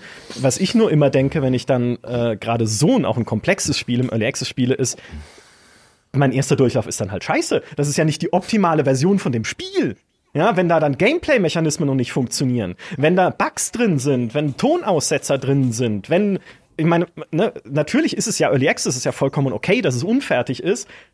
Aber mh, hm, da fühle ich mich nicht wohl. Ne, wenn ich denke so, oh, jetzt spielst du aber gerade die unfertige Version, wenn du diese Geschichte zum ersten Mal erlebst. Mhm. Oh, nee, ich will die dann also schon dann erleben, wenn es halt wirklich rund ist eigentlich und nicht schon, schon vorher. Aber gut, ist ja auch nur ein Angebot, was sie machen. Niemand wird ja gezwungen den Early Access zu spielen. Was ich sehr cool finde. Außer die ganzen Journalistis. Ja, Ja, wir halt. Wir müssen halt. wir. Ja. Und wir Wir sind müssen. jetzt alle entzaubert, wie Ja, Jochen so schön gesagt hat. Ist aber auch mal okay, Ja. einfach auf hohem Niveau zu meckern, finde ich. So an der, an der Stelle. Ähm, was ich sehr cool umgesetzt finde, allerdings in Baldur's Gate 3, ist das Würfeln. Oder beziehungsweise, ne, wie es die D&D-Mechanik halt einfach auf den Bildschirm bringt. Nicht nur mit Prozentchancen und Zufallschancen, die dir irgendwie angegeben werden, sondern es wird ja tatsächlich dann bei Dialogentscheidungen äh, oder beziehungsweise bei Skill-Checks in Dialogen, wenn du überzeugen möchtest beispielsweise, wenn du überreden möchtest oder so, wird dir ja dann angezeigt, genauso beim Schlösserknacken und bei allen Aktionen, die du durchführst. Okay, was musst du eigentlich jetzt würfeln, um das schaffen zu können? Ne? Was normalerweise die Spielleiterin, der Spielleiter dir ansagen würde in einem Pen und Paper. Und dann würfel doch mal. Und dann klickst du diesen Würfel an und er fällt da auf dein virtuelles Spielbrett und dann fliegen noch die Modifier rein, plus zwei für Geschicklichkeit, plus drei für äh, Charisma oder Einschüchterung, hast, bist du geübt oder so. Und das macht dieses Pen und Paper Regelwerk, was ja drunter liegt, äh, von D&D, für mich so viel lebendiger einfach und so viel greifbarer, als wenn da nur stehen würde, Schlösser knacken, äh, Chance zu scheitern 46 Prozent. oh, was? Ich kann nur 46 Prozent gut Schlösser knacken. Wie im echten Leben, keine Ahnung, ja. Das ist, das fühlt sich so künstlich an. Und natürlich ist auch diese Würfelebene künstlich. Ja, auch im echten Leben, das war ja mein Witz in der Einleitung, im echten Leben würfel ich ja nicht, bevor ich eine Entscheidung treffe. Aber sie, äh, sie umarmen es sozusagen durch diese plakative Darstellung und machen damit ja auch das, das Scheitern, also wenn irgendwas schief geht oder wenn du Erfolg hast, greifbar und sichtbar, ne, die Gründe, warum es halt gescheitert ist, ja, weil halt der Würfel blöd gefallen ist. Also ja, aber es scheitert schöne doch, es scheitert doch nicht, Micha. Endlich kommt die F9-Taste mal wieder richtig zu machen. Safe Scumming! Nein! Nein, ich bin ein Aber großer Freund des Saves Comings, aber nein, das, nein, das kann ich nicht. Ja, also und ich meine, der Reiz bei einem guten Rollenspiel ist ja auch zu schauen, was passiert, wenn man bei einer Aufgabe versagt. Ist man Eben. dann in der Sackgasse oder bedeutet das nur, dass es anders weitergeht? Ja, 100 Prozent. Also wenn es das wirklich hinbekommt, dass sich Scheitern nicht unbedingt nach Scheitern anfühlt oder nach so einem richtig schönen Scheitern, nach so einem herrlichen Scheitern, wo man sagt, es ist wirklich, meine Güte, ist das schiefgegangen. Ist das aber schiefgegangen? Und dann suhlt man sich in diesem schiefgegangen sein und guckt einfach mal, wie es weitergeht. Das fände ich herrlich. Das mache das, das mach ich so, aber auch nur in Rollenspielen. Ich bin normalerweise der größte Saves-Kammer vor dem Herrn in Strategiespielen. In Civilization, wenn meine Einheit einen Kampf verliert, wird sofort neu geladen. Für Was? immer, bis es klappt. Was nicht mehr geht in den neuen Civilization-Teilen. Ja, das ist ja auch ungehörig. Ja, das ist, ja, Sid Meier, Dankeschön für den Random Seed, der vor Beginn einer Runde bestimmt, welche Kämpfe ich gewinne. Aber Trick, den Random Seed kann man wiederum austricksen, weil der bestimmt nur, in welcher Reihenfolge man gewinnt und verliert. Dann muss man halt die Reihenfolge der Kämpfe ändern in der Runde. Haha! So. Ja, okay. aber Civilization ist ja ein Strategiespiel. Das heißt, Richtig. wenn du da safe scammen musst, dann war deine Strategie scheiße. Wenn ich ist aber beim Ja. Öffnen der, wenn ich aber beim Öffnen der Truhe an 80 Prozent scheitere oder so, dann ist ja nicht meine Strategie falsch. Da habe ich einfach Pech gehabt. Deswegen ist das Safe Scumming durchaus erlaubt. Nee, nee, umgekehrt finde ich, dass meine Strategie scheiße ist, weiß ich ja einfach, deswegen selbst kann ich ja. Aber in einem Rollenspiel, wenn ich scheitere, ist es dann, dann geht's ja trotzdem weiter. Und das ist ja auch beim Pen und Paper so, ne? Es ist ja, das Spiel endet ja nicht, weil ich nicht geschafft habe, die Truhe zu öffnen oder weil ich nicht geschafft habe, jemanden davon zu überzeugen, das Richtige zu tun oder das Falsche, wenn ich fies bin, in einem Dialog, sondern ich habe es dann einfach nicht hingekriegt. Ne, wie ich es im echten Leben manchmal nicht hinkriege. Deswegen bin ich im Rollenspiel immer viel mehr dabei, dann zu sagen, das ist jetzt halt meine Geschichte. Ich hab's halt Das nicht wäre ja, das wäre ja schön, wenn das in vielen Rollenspielen ginge. Und ich stimme da auch Geraldine äh, wieder mal zu, dass das der, der, der, der, der Idealzustand wäre, dass aus dem Scheitern interessante Dinge entstehen. Aber wenn wir ehrlich sind, wie häufig passiert denn das in Spielen? Disco Elysium Also ist das im Pen and Paper ständig. aber beim Computer, ich würde sagen, Disco Elysium ist das einzige Spiel, das mir einfällt, Ja. das Scheitern wirklich brillant gelöst hat, dass man manchmal nämlich sogar scheitern möchte. Ja, Ja, Ja. absolut. weil es die bessere Dialoge gibt und die, die, die besten Szenen. Ich, also ich glaube, wir alle sind in Disco Elysium irgendwann gestorben, weil wir ausgerutscht sind und oder oder ich glaube, mein Lieblingstod war durch unbequemen Klappstuhl und Verzweiflung. Das ist aber- Scheitern. Das ist wirklich so. Ich meine, im Pen and Paper ist man natürlich viel dynamischer unterwegs und im besten Fall hat man irgendwie eine fantastische Spielleiterin wie Mairi da, die sich dann spontan was ausdenkt und sich überlegt, das war überhaupt nicht so geplant, aber ich möchte trotzdem, dass alle eine tolle Erfahrung haben und selbst wenn es jetzt komplett schief geht, soll sich dieses Schiefgehen irgendwie herrlich anfühlen, dass alle sagen, meine Güte, ist das aber schief gegangen. Und dann lacht man darüber, weil es alles so furchtbar ist. Und irgendwie geht es dann noch weiter und es gibt einen Ausweg. Es gibt aber trotzdem im Idealfall noch Konsequenzen dafür, dass es natürlich schief gegangen ist. Es ist natürlich trotzdem nicht so, dass es einfach so weitergeht, wie es hätte weitergehen sollen. Aber natürlich, die meisten Rollenspiele, mit, mit wenigen Ausnahmen, können das einfach noch nicht, weil eine tolle Spielleiterin oder einen tollen Spielleiter Ja. virtuell zu schreiben, der oder die dynamisch auf sowas eingehen kann, ist unmöglich. Ja, die KI muss erst noch reifen, glaube ich, die das Mhm. dann könnte, was Mairi jetzt schon kann als Spielleiterin. Also, weißt du, was sie jetzt schon kann? Die Sache ist, ähm, erstens, vielen, vielen, vielen lieben Dank, dass ihr mögt, was ich mache. Und zweitens, das ist, das ist eine Übungssache, ja. Und äh, Mayri hat ja auch zehn Jahre oder mehr, die sie das professionell macht, gebraucht, um an einem Punkt zu sein, wo sie jetzt ist.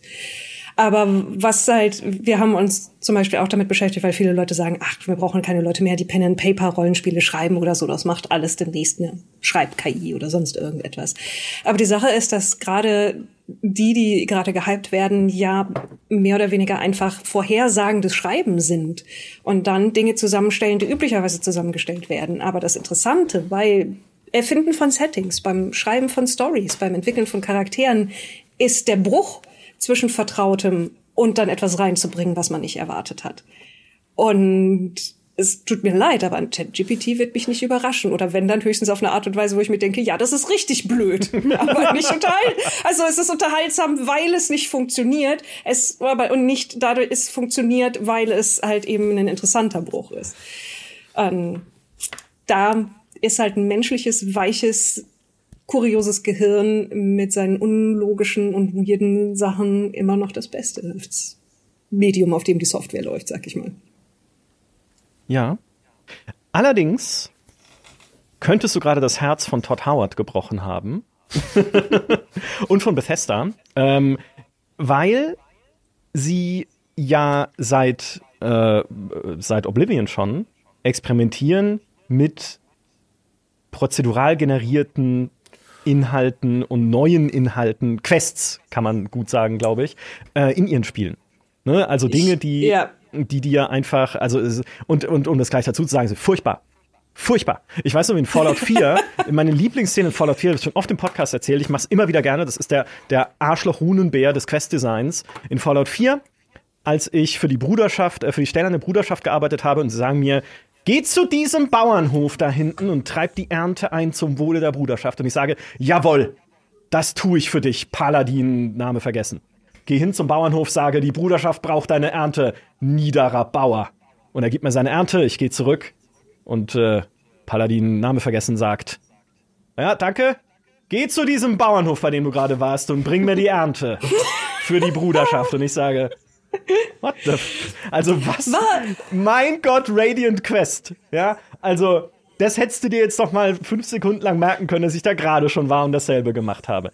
So, aber in Starfield sagen sie ja, äh, wird nicht nur, also um das vielleicht kurz festzuhalten, weil das immer Missverständnisse gibt, ne? Starfield soll ja dieses riesige Universum bieten. Das nächste Singleplayer-Rollenspiel von Bethesda ist ein Science-Fiction-Szenario, in dem es über 1000 Planeten gibt. Können wir gleich drüber reden, wie sinnvoll oder nicht das ist. Wie war das nochmal? Mit dem Spiel muss keine Open World haben, wissen wir gerade ein Rollenspiel. Äh, ja, also über 1000 Planeten. Und diese Planeten an sich werden in der Entwicklungszeit auch prozedural generiert. Das heißt, die Landschaften werden, werden generiert. Das ist aber ein Vorgang, der heutzutage bei ganz vielen Spielen äh, stattfindet, wenn sie ihre Welten bauen. Also bei The Witcher hat CD Projekt auch Landschaften generiert und dann von Hand nachbearbeitet. Äh, bei vielen anderen Spielen äh, von Ubisoft beispielsweise funktioniert das genauso, dass man die Welt generiert. Also so baut Bethesda einfach diese tausend Planeten nicht von Hand, sondern ein Generator baut sie und vielleicht guckt dann noch mal einer drüber und sagt, gerade langweilig genug hier der Mond. Ja?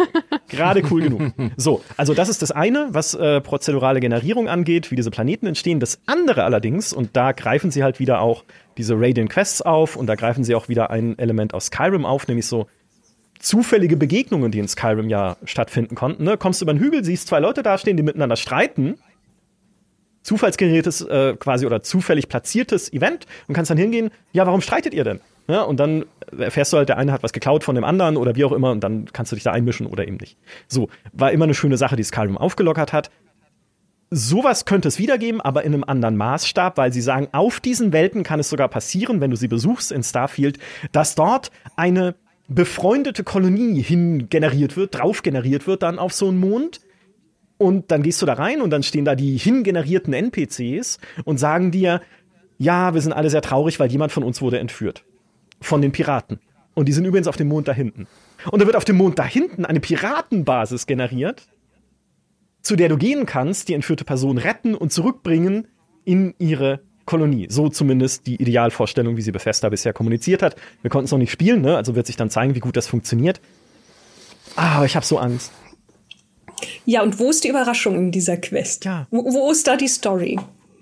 Ja, du hast da einige Baustellen aufgemacht. Also ich glaube, dass man da unterscheiden muss. Es gibt natürlich die Seite Radiant Quests oder generell Quests, die einfach dafür da sind, um mehr Quests zu haben, weil ja irgendwie alle sagen, oh mein Gott, ich habe einfach zu wenige belanglose Quests in meiner Welt. Ich hätte gern mehr davon.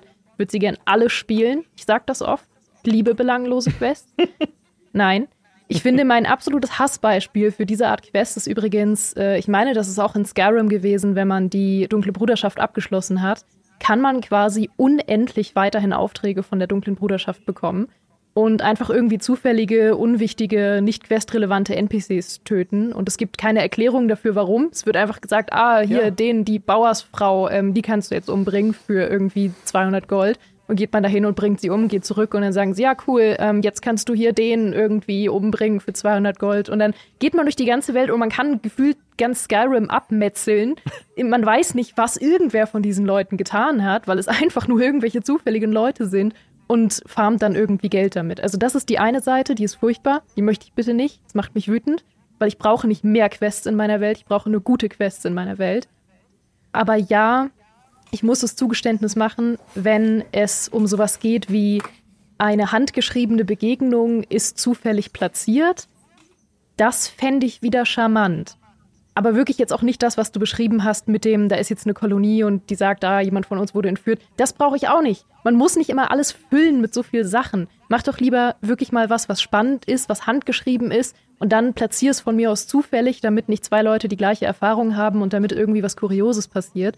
Wie es ja auch in Elder Scrolls durchaus manchmal ist. Beispiel, ähm, wenn man von der dunklen Bruderschaft das erste Mal kontaktiert wird in Oblivion, dann passiert das ja, nachdem man seinen ersten Mord begangen hat.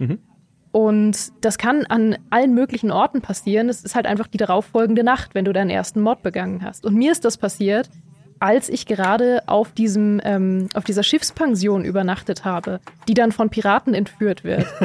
Und ich wurde des Nachts von Piraten entführt, war auf dem offenen Meer. Plötzlich steht in meinem Schlafzimmer, muss dazu sagen, ich roleplay ja auch immer sehr doll in sowas. Das heißt, ich war, war nicht bekleidet. Ich ziehe mich ja aus, wenn ich schlafen gehe in Oblivion. Ich stand unbekleidet in meinem Schlafzimmer. Plötzlich steht in meinem Schlafzimmer auch ein Piratenanführer und sagt, äh, Entschuldigung, ähm, wir haben dieses Schiff entführt. Plötzlich steht neben ihm jemand von der dunklen Bruderschaft und sagt, ähm, hallo, ich habe gehört, Sie haben jemanden umgebracht, hätten Sie Interesse bei uns mitzumachen? Mein Schlafzimmer war sehr voll. Der Verehrer war auch noch dabei. Es war so viel los. Also ja, wenn sowas passiert, das ist schön. Das sind schöne Zufallselemente. Geil. Okay. Ja, das ist gekauft. Jochen, wie, was, wie, wie sind deine Gefühle für Zufallselemente?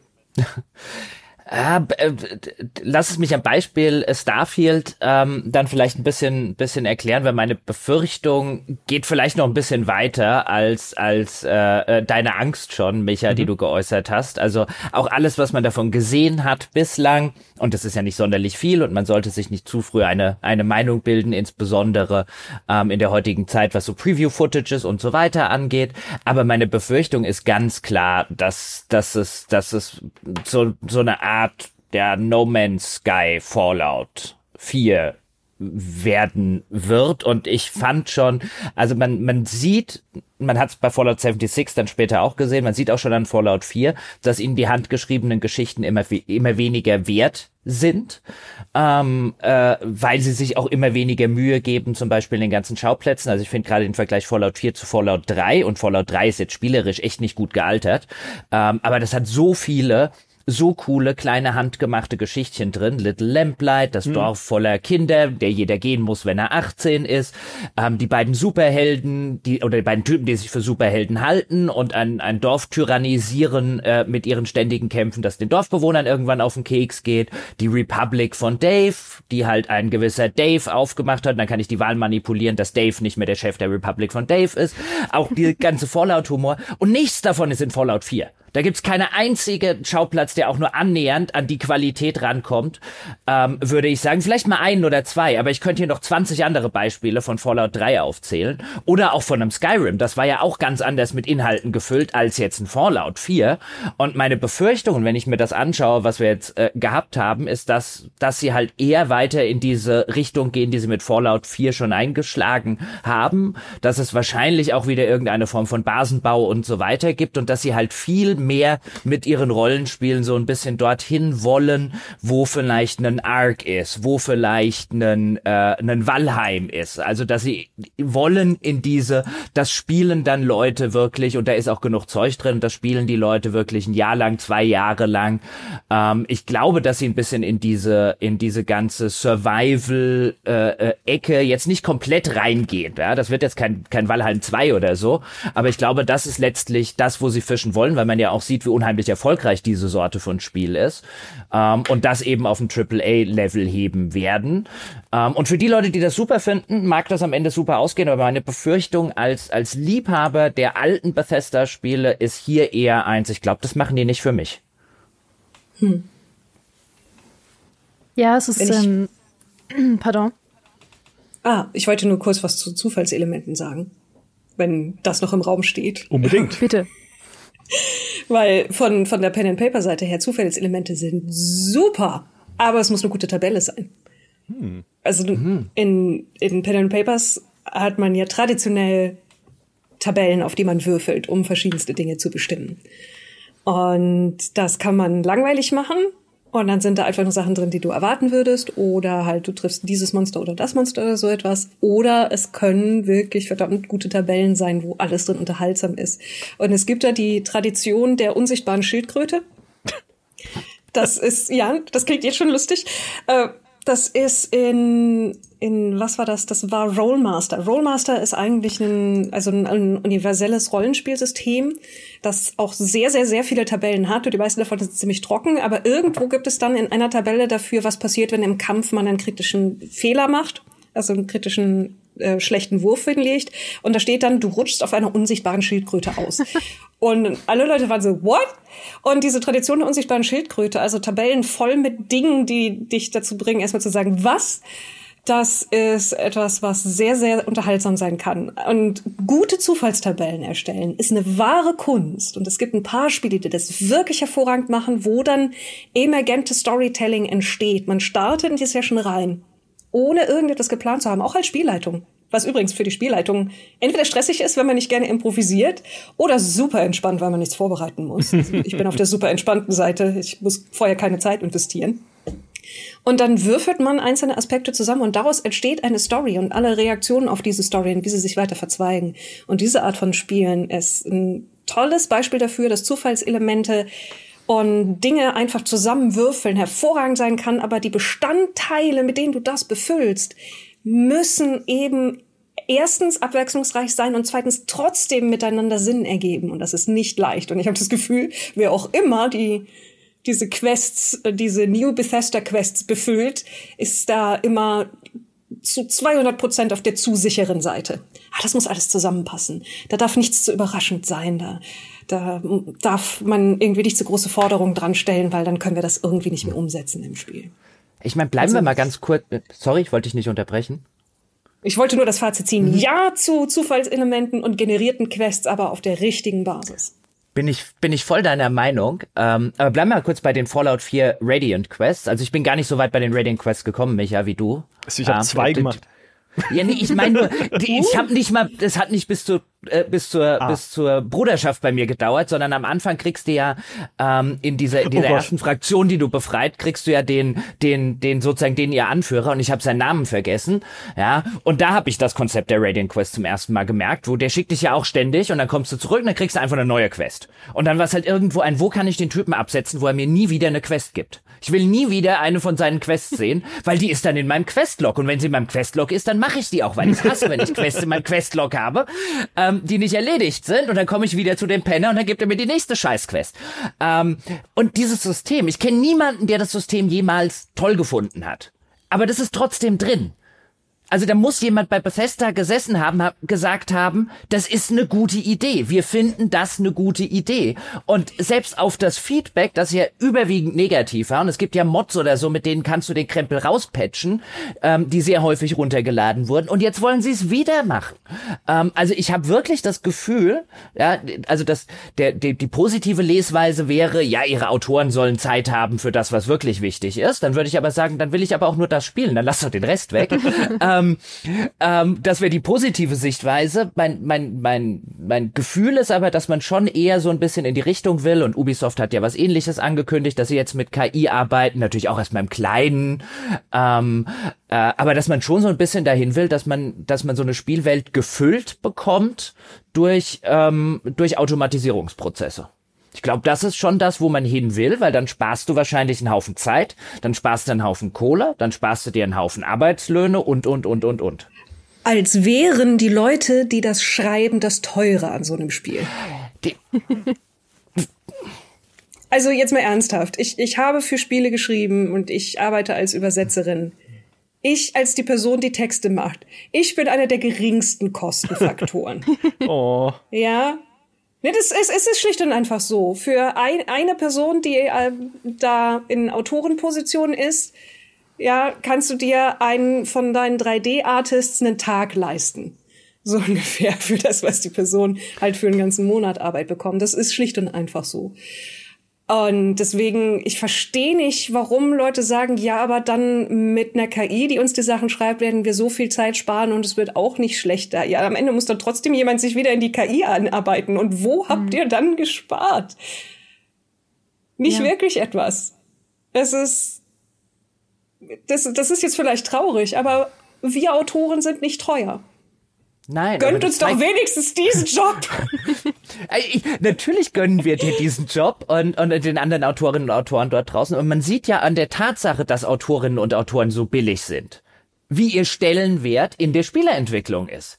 Würden, würden, würden Hersteller, Autorinnen und Autoren äh, denken, dass die sehr wichtig sind, würden die auch besser bezahlt werden. Aber man sieht ja an dem Gehaltsgefälle, das in der Branche einfach existiert, der 3D-Artist zum Beispiel, der Programmierer und, und, und, die verdienen zigfaches von dem, was Autorinnen und Autoren in der Regel verdienen, weil Spielehersteller offensichtlich der Überzeugung sind, Story ist nicht so wichtig.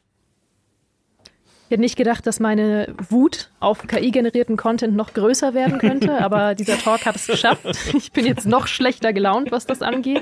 Ich muss auch sagen, ich verstehe diesen Impuls wirklich nicht, ähm, zu sagen, man muss Starfield mit noch so viel mehr füllen. Also das irgendwie nochmal um ein Vielfaches, Entschuldigung, wurdest du gerade von der Pflanze im Studio gekitzelt? Nee, ich, ich stimme dir zu, indem ich mit den, mit den Schultern zucke, aber so. aus Hilflosigkeit gegenüber Bethesda. Ich verstehe dass sie irgendwie sagen, wir müssen nochmal um ein Vielfaches mehr Content bringen, als zum Beispiel Skyrim hatte. Weil Skyrim ist jetzt zwölf Jahre alt. Es wird immer noch gespielt. Also Skyrim ist ein Spiel, von dem die Entwickler mir selbst mal gesagt haben. Ich hatte zum zehnjährigen Jubiläum hatte ich ein Interview mit zwei Entwicklern von Skyrim. Die haben mir gesagt, bis heute weiß nicht jeder von den Entwicklern alles über Skyrim. Ja. Niemand von uns hat alles von Skyrim gesehen, sagen die Entwickler selbst. Und überleg mal, wie sehr das noch für Spielerinnen und Spieler gilt, die immer noch Videos darüber machen, immer noch Tweets darüber absetzen, was sie Neues gefunden haben nach zwölf Jahren oder was sie plötzlich Außergewöhnliches erlebt haben nach zwölf Jahren. Dieses Spiel ist nach zwölf Jahren immer noch nicht ausgeschöpft. Und man sollte wirklich meinen, es ist langsam soweit. Also brauchen sie einfach Puffer, weil sie wissen, dass sie nach Starfield lange nichts mehr rausbringen? Wissen sie, sie brauchen 30 Jahre für das nächste Spiel? Oder warum müssen sie Starfield so füllen mit solchen Sachen? Ja, das ja, ist genau. Mhm. Micha? Das ist ja genau mein, mein kleiner Hoffnungsschimmer, nicht, dass sie, dass sie Starfield befüllen müssen mit solchen Sachen, sondern wenn sie doch zumindest es schaffen, diese Tugend hinüberzuretten aus Skyrim, diese Welt zu füllen mit ganz vielen wundervollen Kleinigkeiten, die du auch entdecken kannst. Ne? Ich, auch, mir geht's genauso. Auch ich finde noch bis heute, wenn mir Leute irgendwie erzählen, auch bei dir ehrlich gesagt, wenn du von Oblivion erzählst, ist dasselbe, äh, was sie erlebt haben in diesem Spiel, wo ich immer noch sage, das gibt's. Es gibt ein Kind, das in Skyrim rumläuft und dich bittet, es unsichtbar zu machen und du kannst dann sagen, ja, mache ich, es aber nicht tun und dann glaubt dieses Kind, es sei unsichtbar und versucht, Leute zu erschrecken, dann in der Stadt, indem es von NPC zu NPC läuft und Buch ruft und alle sagen, was will das Kind jetzt von mir? Mhm. Ja, ich sehe es doch. Okay, also, hm, dass da so viele, so kleine, also ganz viele auch handgebaute, wo man diese Liebe spürt einfach, die in so eine Welt geflossen ist, handgebaute Dinge drinstecken, das wäre meine Hoffnung für Starfield, außer natürlich, dass es eine gescheite Story gibt und gescheite Nebenquests und coole Sachen, die man halt generell erleben kann und dass dann dieses ganze prozedurale und generierte einfach wie bei allen anderen Bethesda-Spielen links liegen bleiben kann und keine Rolle spielt. Die, meine Furcht ist nur das, was Jochen gesagt hat, dass es halt, ne, ich hatte es vorhin schon gesagt, den Ton setzt eher für das, was sie als die Zukunft ihrer Spiele betrachten und ihrer Welten betrachten, dass sie sagen, ja, aber ne, unsere Stärke muss sein oder soll sein, dieses emergente Storytelling, das ist es auch. Ja? Wenn du in Skyrim in der Stadt stehst und mit Leuten redest und plötzlich knallt ein Drache aufs Dach und fängt an, alles in, in Brand zu setzen, das ist toll. Es ist eine schöne Geschichte, die ich gerne weiter erzähle oder die ich, wenn ich irgendwie Twitch-Streamer bin, auch gerne zeige, um das Publikum zu unterhalten in dem Moment. Äh, schau mal, wie alles brennt. Ja, natürlich. So, und dass sie versuchen, diese Stärke weiter in Anführungszeichen auszubauen, indem sie mehr Emergenz in ihren Spielen erzeugen durch diese Zufallselemente und sozusagen so eine Art Game Director wie bei Left 4 Dead im Hintergrund werkeln haben. Ich nenne es mal die KI Mairi, um es noch schlimmer klingen zu lassen, die dir einfach ein immer ein Abenteuer vor die Füße wirft nur die Angst ist einfach, es ist halt blöd, es ist halt ein blödes Abenteuer. Ne? Mhm. Dann ist halt, oh, der, äh, ne, in Elder Scrolls 6, ja, dem Hufschmied wurde ein, wurde ein, wurde ein Hufeisen gestohlen. Ähm, und dann versuchte mal, ähm, da hinten ist ein, so, ein, so ein zwielichtiger Einsiedler im Wald, und, geht, geht mal dahin und äh, hol's zurück. ja. ne? und, Auch mit den Äs drin. Mhm.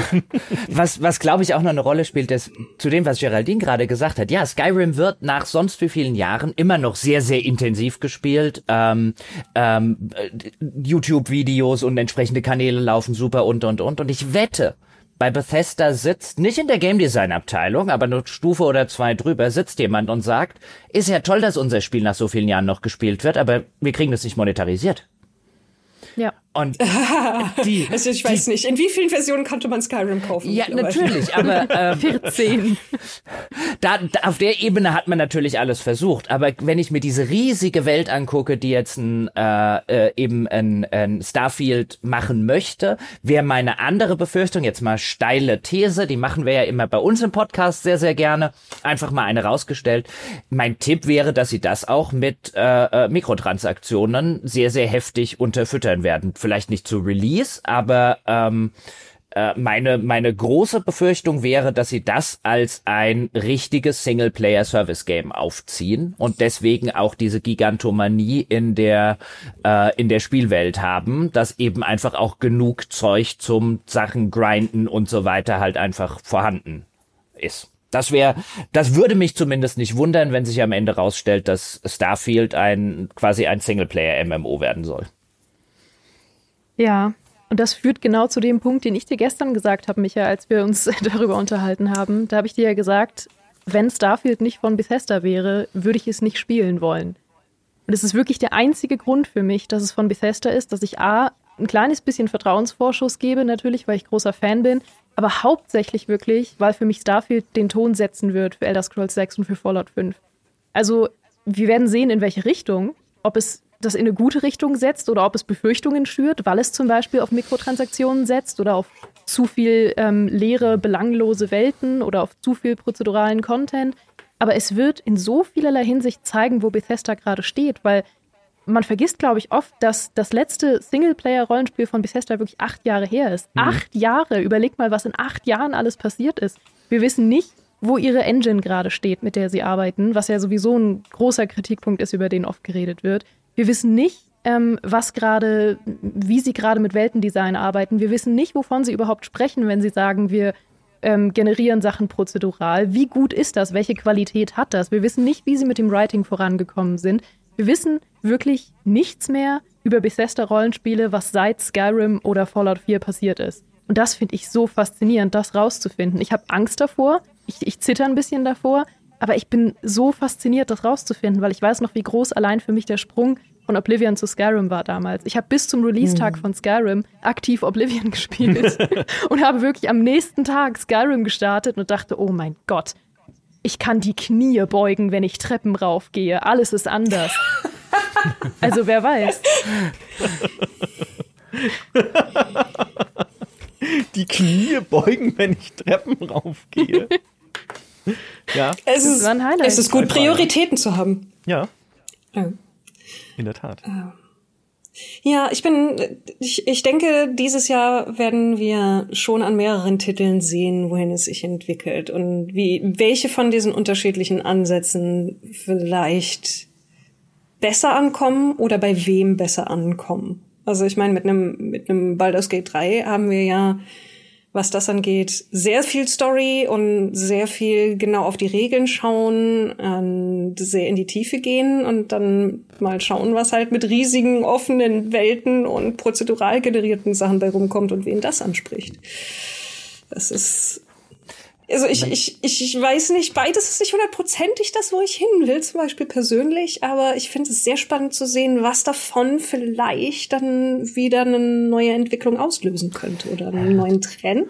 Mhm man, man möchte ja auch meinen, dass jetzt Microsoft als der neue Bethesda-Eigentümer ein großes Interesse daran hat, dass äh, Starfield erfolgreich wird, weil nachdem jetzt zuletzt äh, Redfall etwas abgesoffen ist oder ziemlich massiv abgesoffen ist und jetzt auch, glaube ich, kürzlich erst der Phil Spencer, also der Chef der Microsoft äh, äh, Xbox-Sparte, gesagt haben, we will not out-console Sony and Nintendo, also wir werden nicht den Konsolenkrieg an der Baustelle gegen Sony und Nintendo mehr gewinnen können. Äh, ähm, weil man zu viele Fehler auch in der Xbox One Generation äh, gemacht habe, was durchaus auch stimmt. Ähm, und Microsoft setzt ja jetzt komplett auf dieses Game Pass Ding im, im weiteren Verlauf dann Cloud, ja, und hofft halt, dass in Zukunft keine Konsolen mehr notwendig sein werden, um Spiele zu verkaufen, sondern eben über Cloud Gaming halt quasi jede Endplattform und so. Dafür brauchen sie aber natürlich auch Leute in ihren in ihrem Game Pass drin und ich würde auch argumentieren, in dieser Konsolengeneration auch zumindest noch ein paar Leute, die sich eine Xbox Series X kaufen. Ähm, ähm, und äh, wenn sie nicht langsam bei ihren First-Party-Spielen dahin kommen, dass sie auch was auf den Markt bringen, was die Leute dort draußen wirklich mögen, ähm, dann wird's halt für die immer schwieriger. Deswegen, man möchte annehmen, dass Microsoft bei Bethesda gesagt hat, hier, ähm, weißt du, macht genau das sozusagen, was die Leute wollen, ein Skyrim im Weltall. Aber dann guckst du dir die Sachen an und dann hörst du, was die Leute erzählen von Bethesda und äh, tausend Planeten und so. Und dann denkst du dir ein, hm, anscheinend doch nicht. Also um eine letzte kleine und dünne Lanze, aber eine Lanze zu brechen für Bethesda, breche ich jetzt eine für das unwahrscheinlichste Spiel überhaupt, nämlich Fallout 76. Weil ich auch gerade im Chat, ja. Von allen Menschen, Micha. Von allen Menschen, aber natürlich nicht vollumfänglich, weil Fallout 76 das Online-Fallout hat. Also es ist, also ne, wir müssen nicht drüber reden, ob das ein Ersatz ist für ein Singleplayer-Fallout. Das ist es nicht. Ja, das weiß hoffentlich auch Bethesda. Todd Howard hat uns ja auch schon versprochen im Interview, es kommt nur ein richtiges Fallout 5, Todd. Wir erinnern dich da nochmal dran. Bitte wenig Zufallselemente. So, aber die Lanze, die ich brechen möchte, ist Fallout 76 und das war immerhin, das haben viele Leute vielleicht gar nicht wahrgenommen, weil sie äh, zu rechter Weise auch gesagt haben, da schaue ich gar nicht erst rein. Fallout 76 hat eine der schönsten und eigentlich auch detailliertesten Welten, die Bethesda jemals gebaut hat. Auch mit den, nicht, die, nicht unbedingt die Geschichten, die man darin erleben kann, also was handgebaute Quests und sowas angeht, das hatte es leider zu wenig. Versuchen sie ja jetzt nach und nach durch die Story-Kapitel mehr reinzufüllen über die Jahre hinweg. Also, das ist einfach ein konzeptionelles Versäumnis, was sie da von Anfang an hatten. Aber die Welt an sich, dieses Appalachia, was man da erkundet, die mhm. Struktur dieser Welt, ne, dieses Relief, diese, äh, ja, markanten Punkte am Horizont, die du sehen kannst. Was sind denn da drüben die riesigen Bagger? Was ist das Geheimnis dieser Siedlung da, in der einmal Kinder entführt wurden vom Militär? Was steckt denn da dahinter? Was ist in der Hauptstadt passiert, die irgendwie zur Hälfte äh, überflutet äh, worden sein, äh, zu sein scheint? Und so weiter und so fort. Ne? Also sie haben es eigentlich geschafft, eine richtig coole Welt zu bauen, in der ich auch da wieder zurück, ne, zur Definition des Rollenspiels, richtig Spaß dran hatte, die Geschichten zu entdecken und zu erkunden. Mhm. Es endet nur zu schnell. Ja. Und es geht zu schnell über dann in den äh, online-typischen Grind am Ende, dass du sagst, okay, jetzt muss ich halt 40 Mal den Endkampf machen äh, gegen die, äh, die Monsterkönigin, dass ich da meine, meine Rüstung immer weiter verbessern kann. Mhm. Naja, dann, dann hört's halt auf. Aber so im Grunde, es, es sind immer noch Talente da bei Bethesda, die sie mit denen sie Starfield bestempeln können. Sie können immer noch Welten bauen und sie könnten, wenn sie wollen, immer noch Geschichten erzählen. Das war die kleine dünne Lanze an dieser Stelle, die ich noch gebrochen hätte. Und um noch mal eine viel dickere Lanze zu brechen für Baldur's Gate 3, mein Lieblingsmoment, und das ist jetzt kein Spoiler, mein Lieblingsmoment in Baldur's Gate 3 war ein Streit mit einem Eichhörnchen. Weil es gibt diese wundervolle Fähigkeit natürlich, wie in Divinity Original Sin oder wie in D&D, mit Tieren zu sprechen und ich hatte ein Eichhörnchen, was mich dumm angemacht hat. Und habe ich gesagt, was soll denn das hier? Ja, mach mich nicht blöd an. Und das Eichhörnchen sagt, du bist hier in meinem Revier. Und am Ende haben wir uns dann durch Überreden und Überzeugung darauf geeinigt, dass doch dieses Revier groß genug ist für uns beide. Und ich habe sogar, um das Eichhörnchen überzeugen zu können, eine Inspiration eingesetzt, von der man nicht viele bekommt, weil man dafür spezielle Ziele erreichen muss in dem Spiel. Aber es war es mir wert. Und es bringt überhaupt nichts. Es bringt nichts, dieses Eichhörnchen zu überzeugen. Nichts, nichts vom Gameplay. Es bringt keine Erfahrung. Es bringt keine Belohnung. Es ist, es ist nur eine Geschichte, die ich, die ich jetzt gerne erzähle euch und die mich persönlich ein bisschen glücklich gemacht hat. Und sowas will ich mehr. Mehr Streit mit Eichhörnchen in Rollenspielen. Das muss Schule machen. Im, im, Im Chat hat übrigens gerade noch jemand von dem äh, erwähnten Phil Spencer ähm, aus der aus dem Video, aus dem auch meine Aussagen, die ich vorher paraphrasiert habe, kam, den schönen Satz noch geschrieben, dass großartige Spiele allein nicht reichen werden, um den Xbox Marktanteil zu erhöhen. Ja gut, äh, offensichtlich machen sie ja auch keine großartigen. Weißt du, vielleicht ist das die neue Strategie. Wir machen einfach Scheiße, weil großartige werden eh keine Xboxen verkaufen. Uh, da kanalisiert jemand seinen inneren Maurice an dieser Stelle. ja, was soll ich? Ich meine, was soll ich daraus schließen? Na gut, ich meine, ich glaube, was er halt wie gesagt sagen will, ist, äh, wir, bei uns geht's nicht mehr um den Konsolenverkauf, sondern um den um den Serviceverkauf über Game Pass und später Cloud und so weiter. Aber ich sag mal, wenn das mein Angestellter wäre, der seit sonst wie vielen Jahren für die Xbox-Sparte verantwortlich wäre, würde ich auch denken, Phil, wofür habe ich dich eigentlich die ganzen Jahre bezahlt? Ich habe noch eine letzte Frage an euch, was Baldur's Gate 3 angeht. Wir haben nicht mehr viel Zeit, wir sind so gut wie am Ende unseres Talks. Aber glaubt ihr, Baldur's Gate 3 kann eine, mh, naja, eine, eine Renaissance, eine Wiederbelebung oder beziehungsweise die, die neue äh, Stufe des Oldschool-Rollenspiels auslösen, sozusagen. Also meint ja Baldur's Gate 3, das ja halt, ne, klar, diese, diesen äh, Oldschool-Charme erbt der alten Baldur's Gates von sowas wie Planescape Torment, von Icewind Dale und so weiter. Ähm, aber halt viel besser inszeniert. Ne? Es hat 3D-Dialoge, in denen sich die Charaktere sogar mehr bewegen, als nur irgendwie mal mit den Händen rumzufuchteln oder sowas. Ähm, also sprich, das ist Triple A Oldschool, New School sozusagen, Glaubt ihr, Baldur's Gate 3 kann damit einen neuen Trend auslösen? Oder ist es wie Dragon Age Origins, dass es einfach, dass alle sagen, oh, geil, das ist ja, so habe ich es mir immer vorgestellt. So habe ich mir immer so ein Party-Rollenspiel vorgestellt. So muss es weitergehen. Geht's dann aber nicht. Weil BioWare sagt, äh, nee, nee, nee, nee, das, äh, das ist nicht das, was die Leute, das, was die Leute wollten. Naja, aber ich wollte es. Doch. Mairi, glaubst du, glaubst du, es ist, es wird mehr, mehr so moderne Oldschool-Rollenspiele geben oder ist das jetzt eine Eintagsfliege, dieses Baldur's Gate? Also ich glaube, es äh, Eintagsfliege vielleicht nicht, aber ich glaube nicht, dass das irgendwie eine große Welle auslösen wird, weil ich meine, wie lange sind sie da jetzt schon dran? ja, okay. Und wie oft musste das verschoben werden? Ich meine, ich verfolge ja vor allen Dingen dann äh, Dungeons and Dragons News auch wegen Pen and Paper News, aber jedes Mal, wenn irgendwie offiziell von Wizards of the Coast es Updates gibt, gibt es so einen so, ja, und Baldur's Gate 3 ist auch noch in Entwicklung. Wir können euch nichts Neues sagen, aber die leben noch, hat man uns versichert. wir schicken vielleicht demnächst mal jemanden hin, der nachschaut, ob das Studio noch steht. ähm, Nein, ich glaube, ja, aus ähnlichen Gründen wie ein, ein Origins wird das eine relativ einmalige Sache sein oder halt höchstens das, dass dieselben Leute nochmal was ähnliches machen in Zukunft, wenn es sich insgesamt dann bezahlt macht. Larian Studios sind ja sowieso so ein Sonderfall, möchte ich sagen, in der, in der ähm, Videospielbranche. Und ich muss auch sagen, dass ich gar nicht finde, dass es sich oldschoolig anfühlt, das Spiel. Also es ist nicht irgendwie oldschool im neuen Gewand also es ist, es ist ein Larian-Spiel, das gleichzeitig auch ein D&D-Spiel ist. Es ist kein Baldur's Gate vom Gefühl her, auch wenn es natürlich so heißt.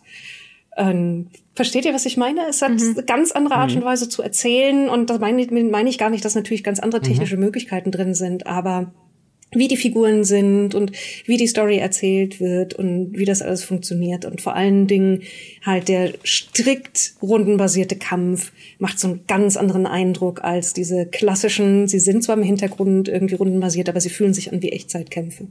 Mhm. Das ist, ich denke insgesamt, es wird ein für sich stehendes eines Ding sein, aber das wird keine große Welle lostreten.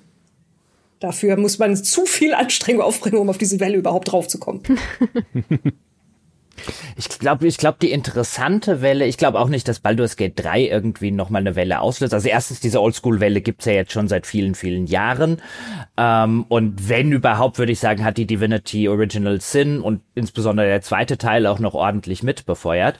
Aber ich glaube, oder ich kann mir vorstellen, dass es in Zukunft eine entsprechende Welle geben wird, allerdings aus anderen Beweggründen. Wenn wir uns jetzt eine Studiogröße von Larian und ein Budget von Larian zum Beispiel angucken, natürlich können die kein Starfield machen, natürlich können die kein Skyrim machen. Das hat die ganze Zeit, jetzt seit, seit moderne AAA-Entwicklung existiert, hat das immer gegolten. Das können die nicht machen so schnell und exponentiell, wie sich gerade die KI-Tools verändern, ist es überhaupt nicht unvorstellbar oder undenkbar, dass Larian mit dem nächsten Spiel, das sie machen, ähm, nämlich tatsächlich ein riesiges Open-World-Ding machen können, auch mit ihrer Studiogröße, weil sie sehr viele äh, äh Prozesse ähm, über KI automatisieren lassen ähm, können. Und was ich mir gut vorstellen kann, ist, dass Genres, und wenn wir jetzt bei Rollenspielen bleiben, insbesondere die Oldschool-Rollenspiele, ähm, wieder mehr in den Mittelpunkt rücken, wenn sie nämlich die Qualitäten, die sie mitbringen, gute Quests, interessante Charaktere, Writing, all das, was wir vorher erwähnt haben, was man häufig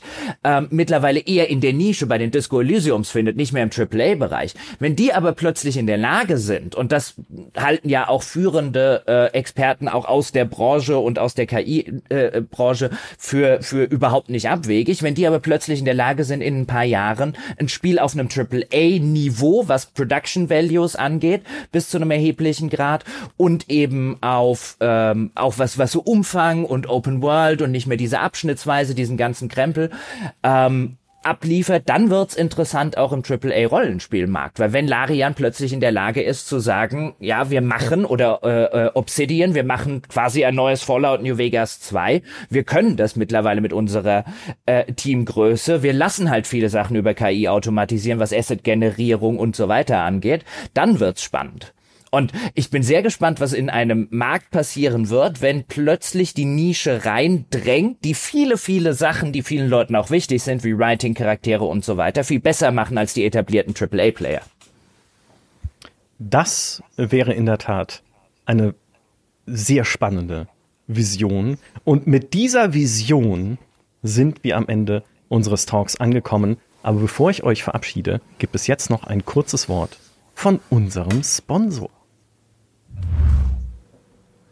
Über Tag 2 unseres Podcast-Festivals kreisen majestätische Wiesen. Er wird euch nämlich präsentiert von World of Warcraft, Dragonflight und Glut von Neltarion, dem großen Content-Patch, der nur sechs Wochen nach dem letzten Inhaltsupdate erschienen ist. Also endlich kein langes Warten mehr auf neue Geschichten und neue Abenteuer. Wenn ihr Dragonflight noch nicht gespielt habt, dann ist jetzt die perfekte Gelegenheit einzusteigen, beziehungsweise aufzusteigen und abzuheben mit eurem eigenen Drachen. Einerseits, weil ihr Dragonflight vom 4. Mai bis zum 4. Juni kostenlos ausprobieren könnt, wenn ihr ein laufendes WoW-Abo habt. Und wenn euch gefällt, was ihr da erlebt, gibt es auch noch bis zum 15. Mai 40% Rabatt auf die Erweiterung. Noch dazu ist Dragonflight perfekt auf den Neueinstieg ausgerichtet, weil ihr schnell zu euren Freunden aufschließen könnt und nicht an ein starres Quest-Korsett gebunden seid. Dragonflight gibt euch viel Freiheit zu spielen, was und wo ihr möchtet. Na, wenn das mal keine Gelegenheit ist, die alte WoW-Gilde wieder zusammenzutrommeln und gemeinsam durch die Lüfte zu segeln. Einen Link zu Dragonflight und der Free Trial findet ihr natürlich auch in den Show Notes. Und das war unser Talk über Rollenspiele hier beim Podcast Festival. Ich sage nochmal, mehr von Mairi bekommt ihr bei Orkenspalter TV natürlich. Ganz viel Rollenspiel, ganz viel Live-Rollenspiel, ganz viel äh, fantastische Abenteuer auf Twitch und YouTube. Schaut dort gerne mal rein. Mehr von Jochen hört ihr logischerweise bei The Pod auf gamespodcast.de. Hört auch rein ins kostenlose Format auf ein Bier Games Podcast. Könnt ihr unterstützen, wenn euch gefällt, was ihr da hört. Also springt mal rüber zu den Kollegen und schaut euch an, was es da so gibt. Ja, und Geraldine und mich findet ihr natürlich bei Gamestar Talk und im Gamestar Podcast zum Sehen äh, jetzt auch auf YouTube bei GameStar Talk. Also auch da schaut gerne mal rein, wenn ihr das noch nicht kennt und lasst auch gerne ein Abo da, wenn euch gefällt, was ihr dort seht. In diesem Sinne, vielen Dank, dass ihr auch diesmal wieder dabei wart. Vielen Dank an unsere fantastischen Gäste. Es hat großen Spaß gemacht, mit euch zu quatschen. Wir hören uns Danke. wieder, glaube ich. Das Thema gibt noch viel her in Zukunft. ich wollte gerade sagen, da wären doch Stunden mehr drin gewesen. Vielen Dank für die Einladung. Bis zum ich danke auch. Mal. Dankeschön.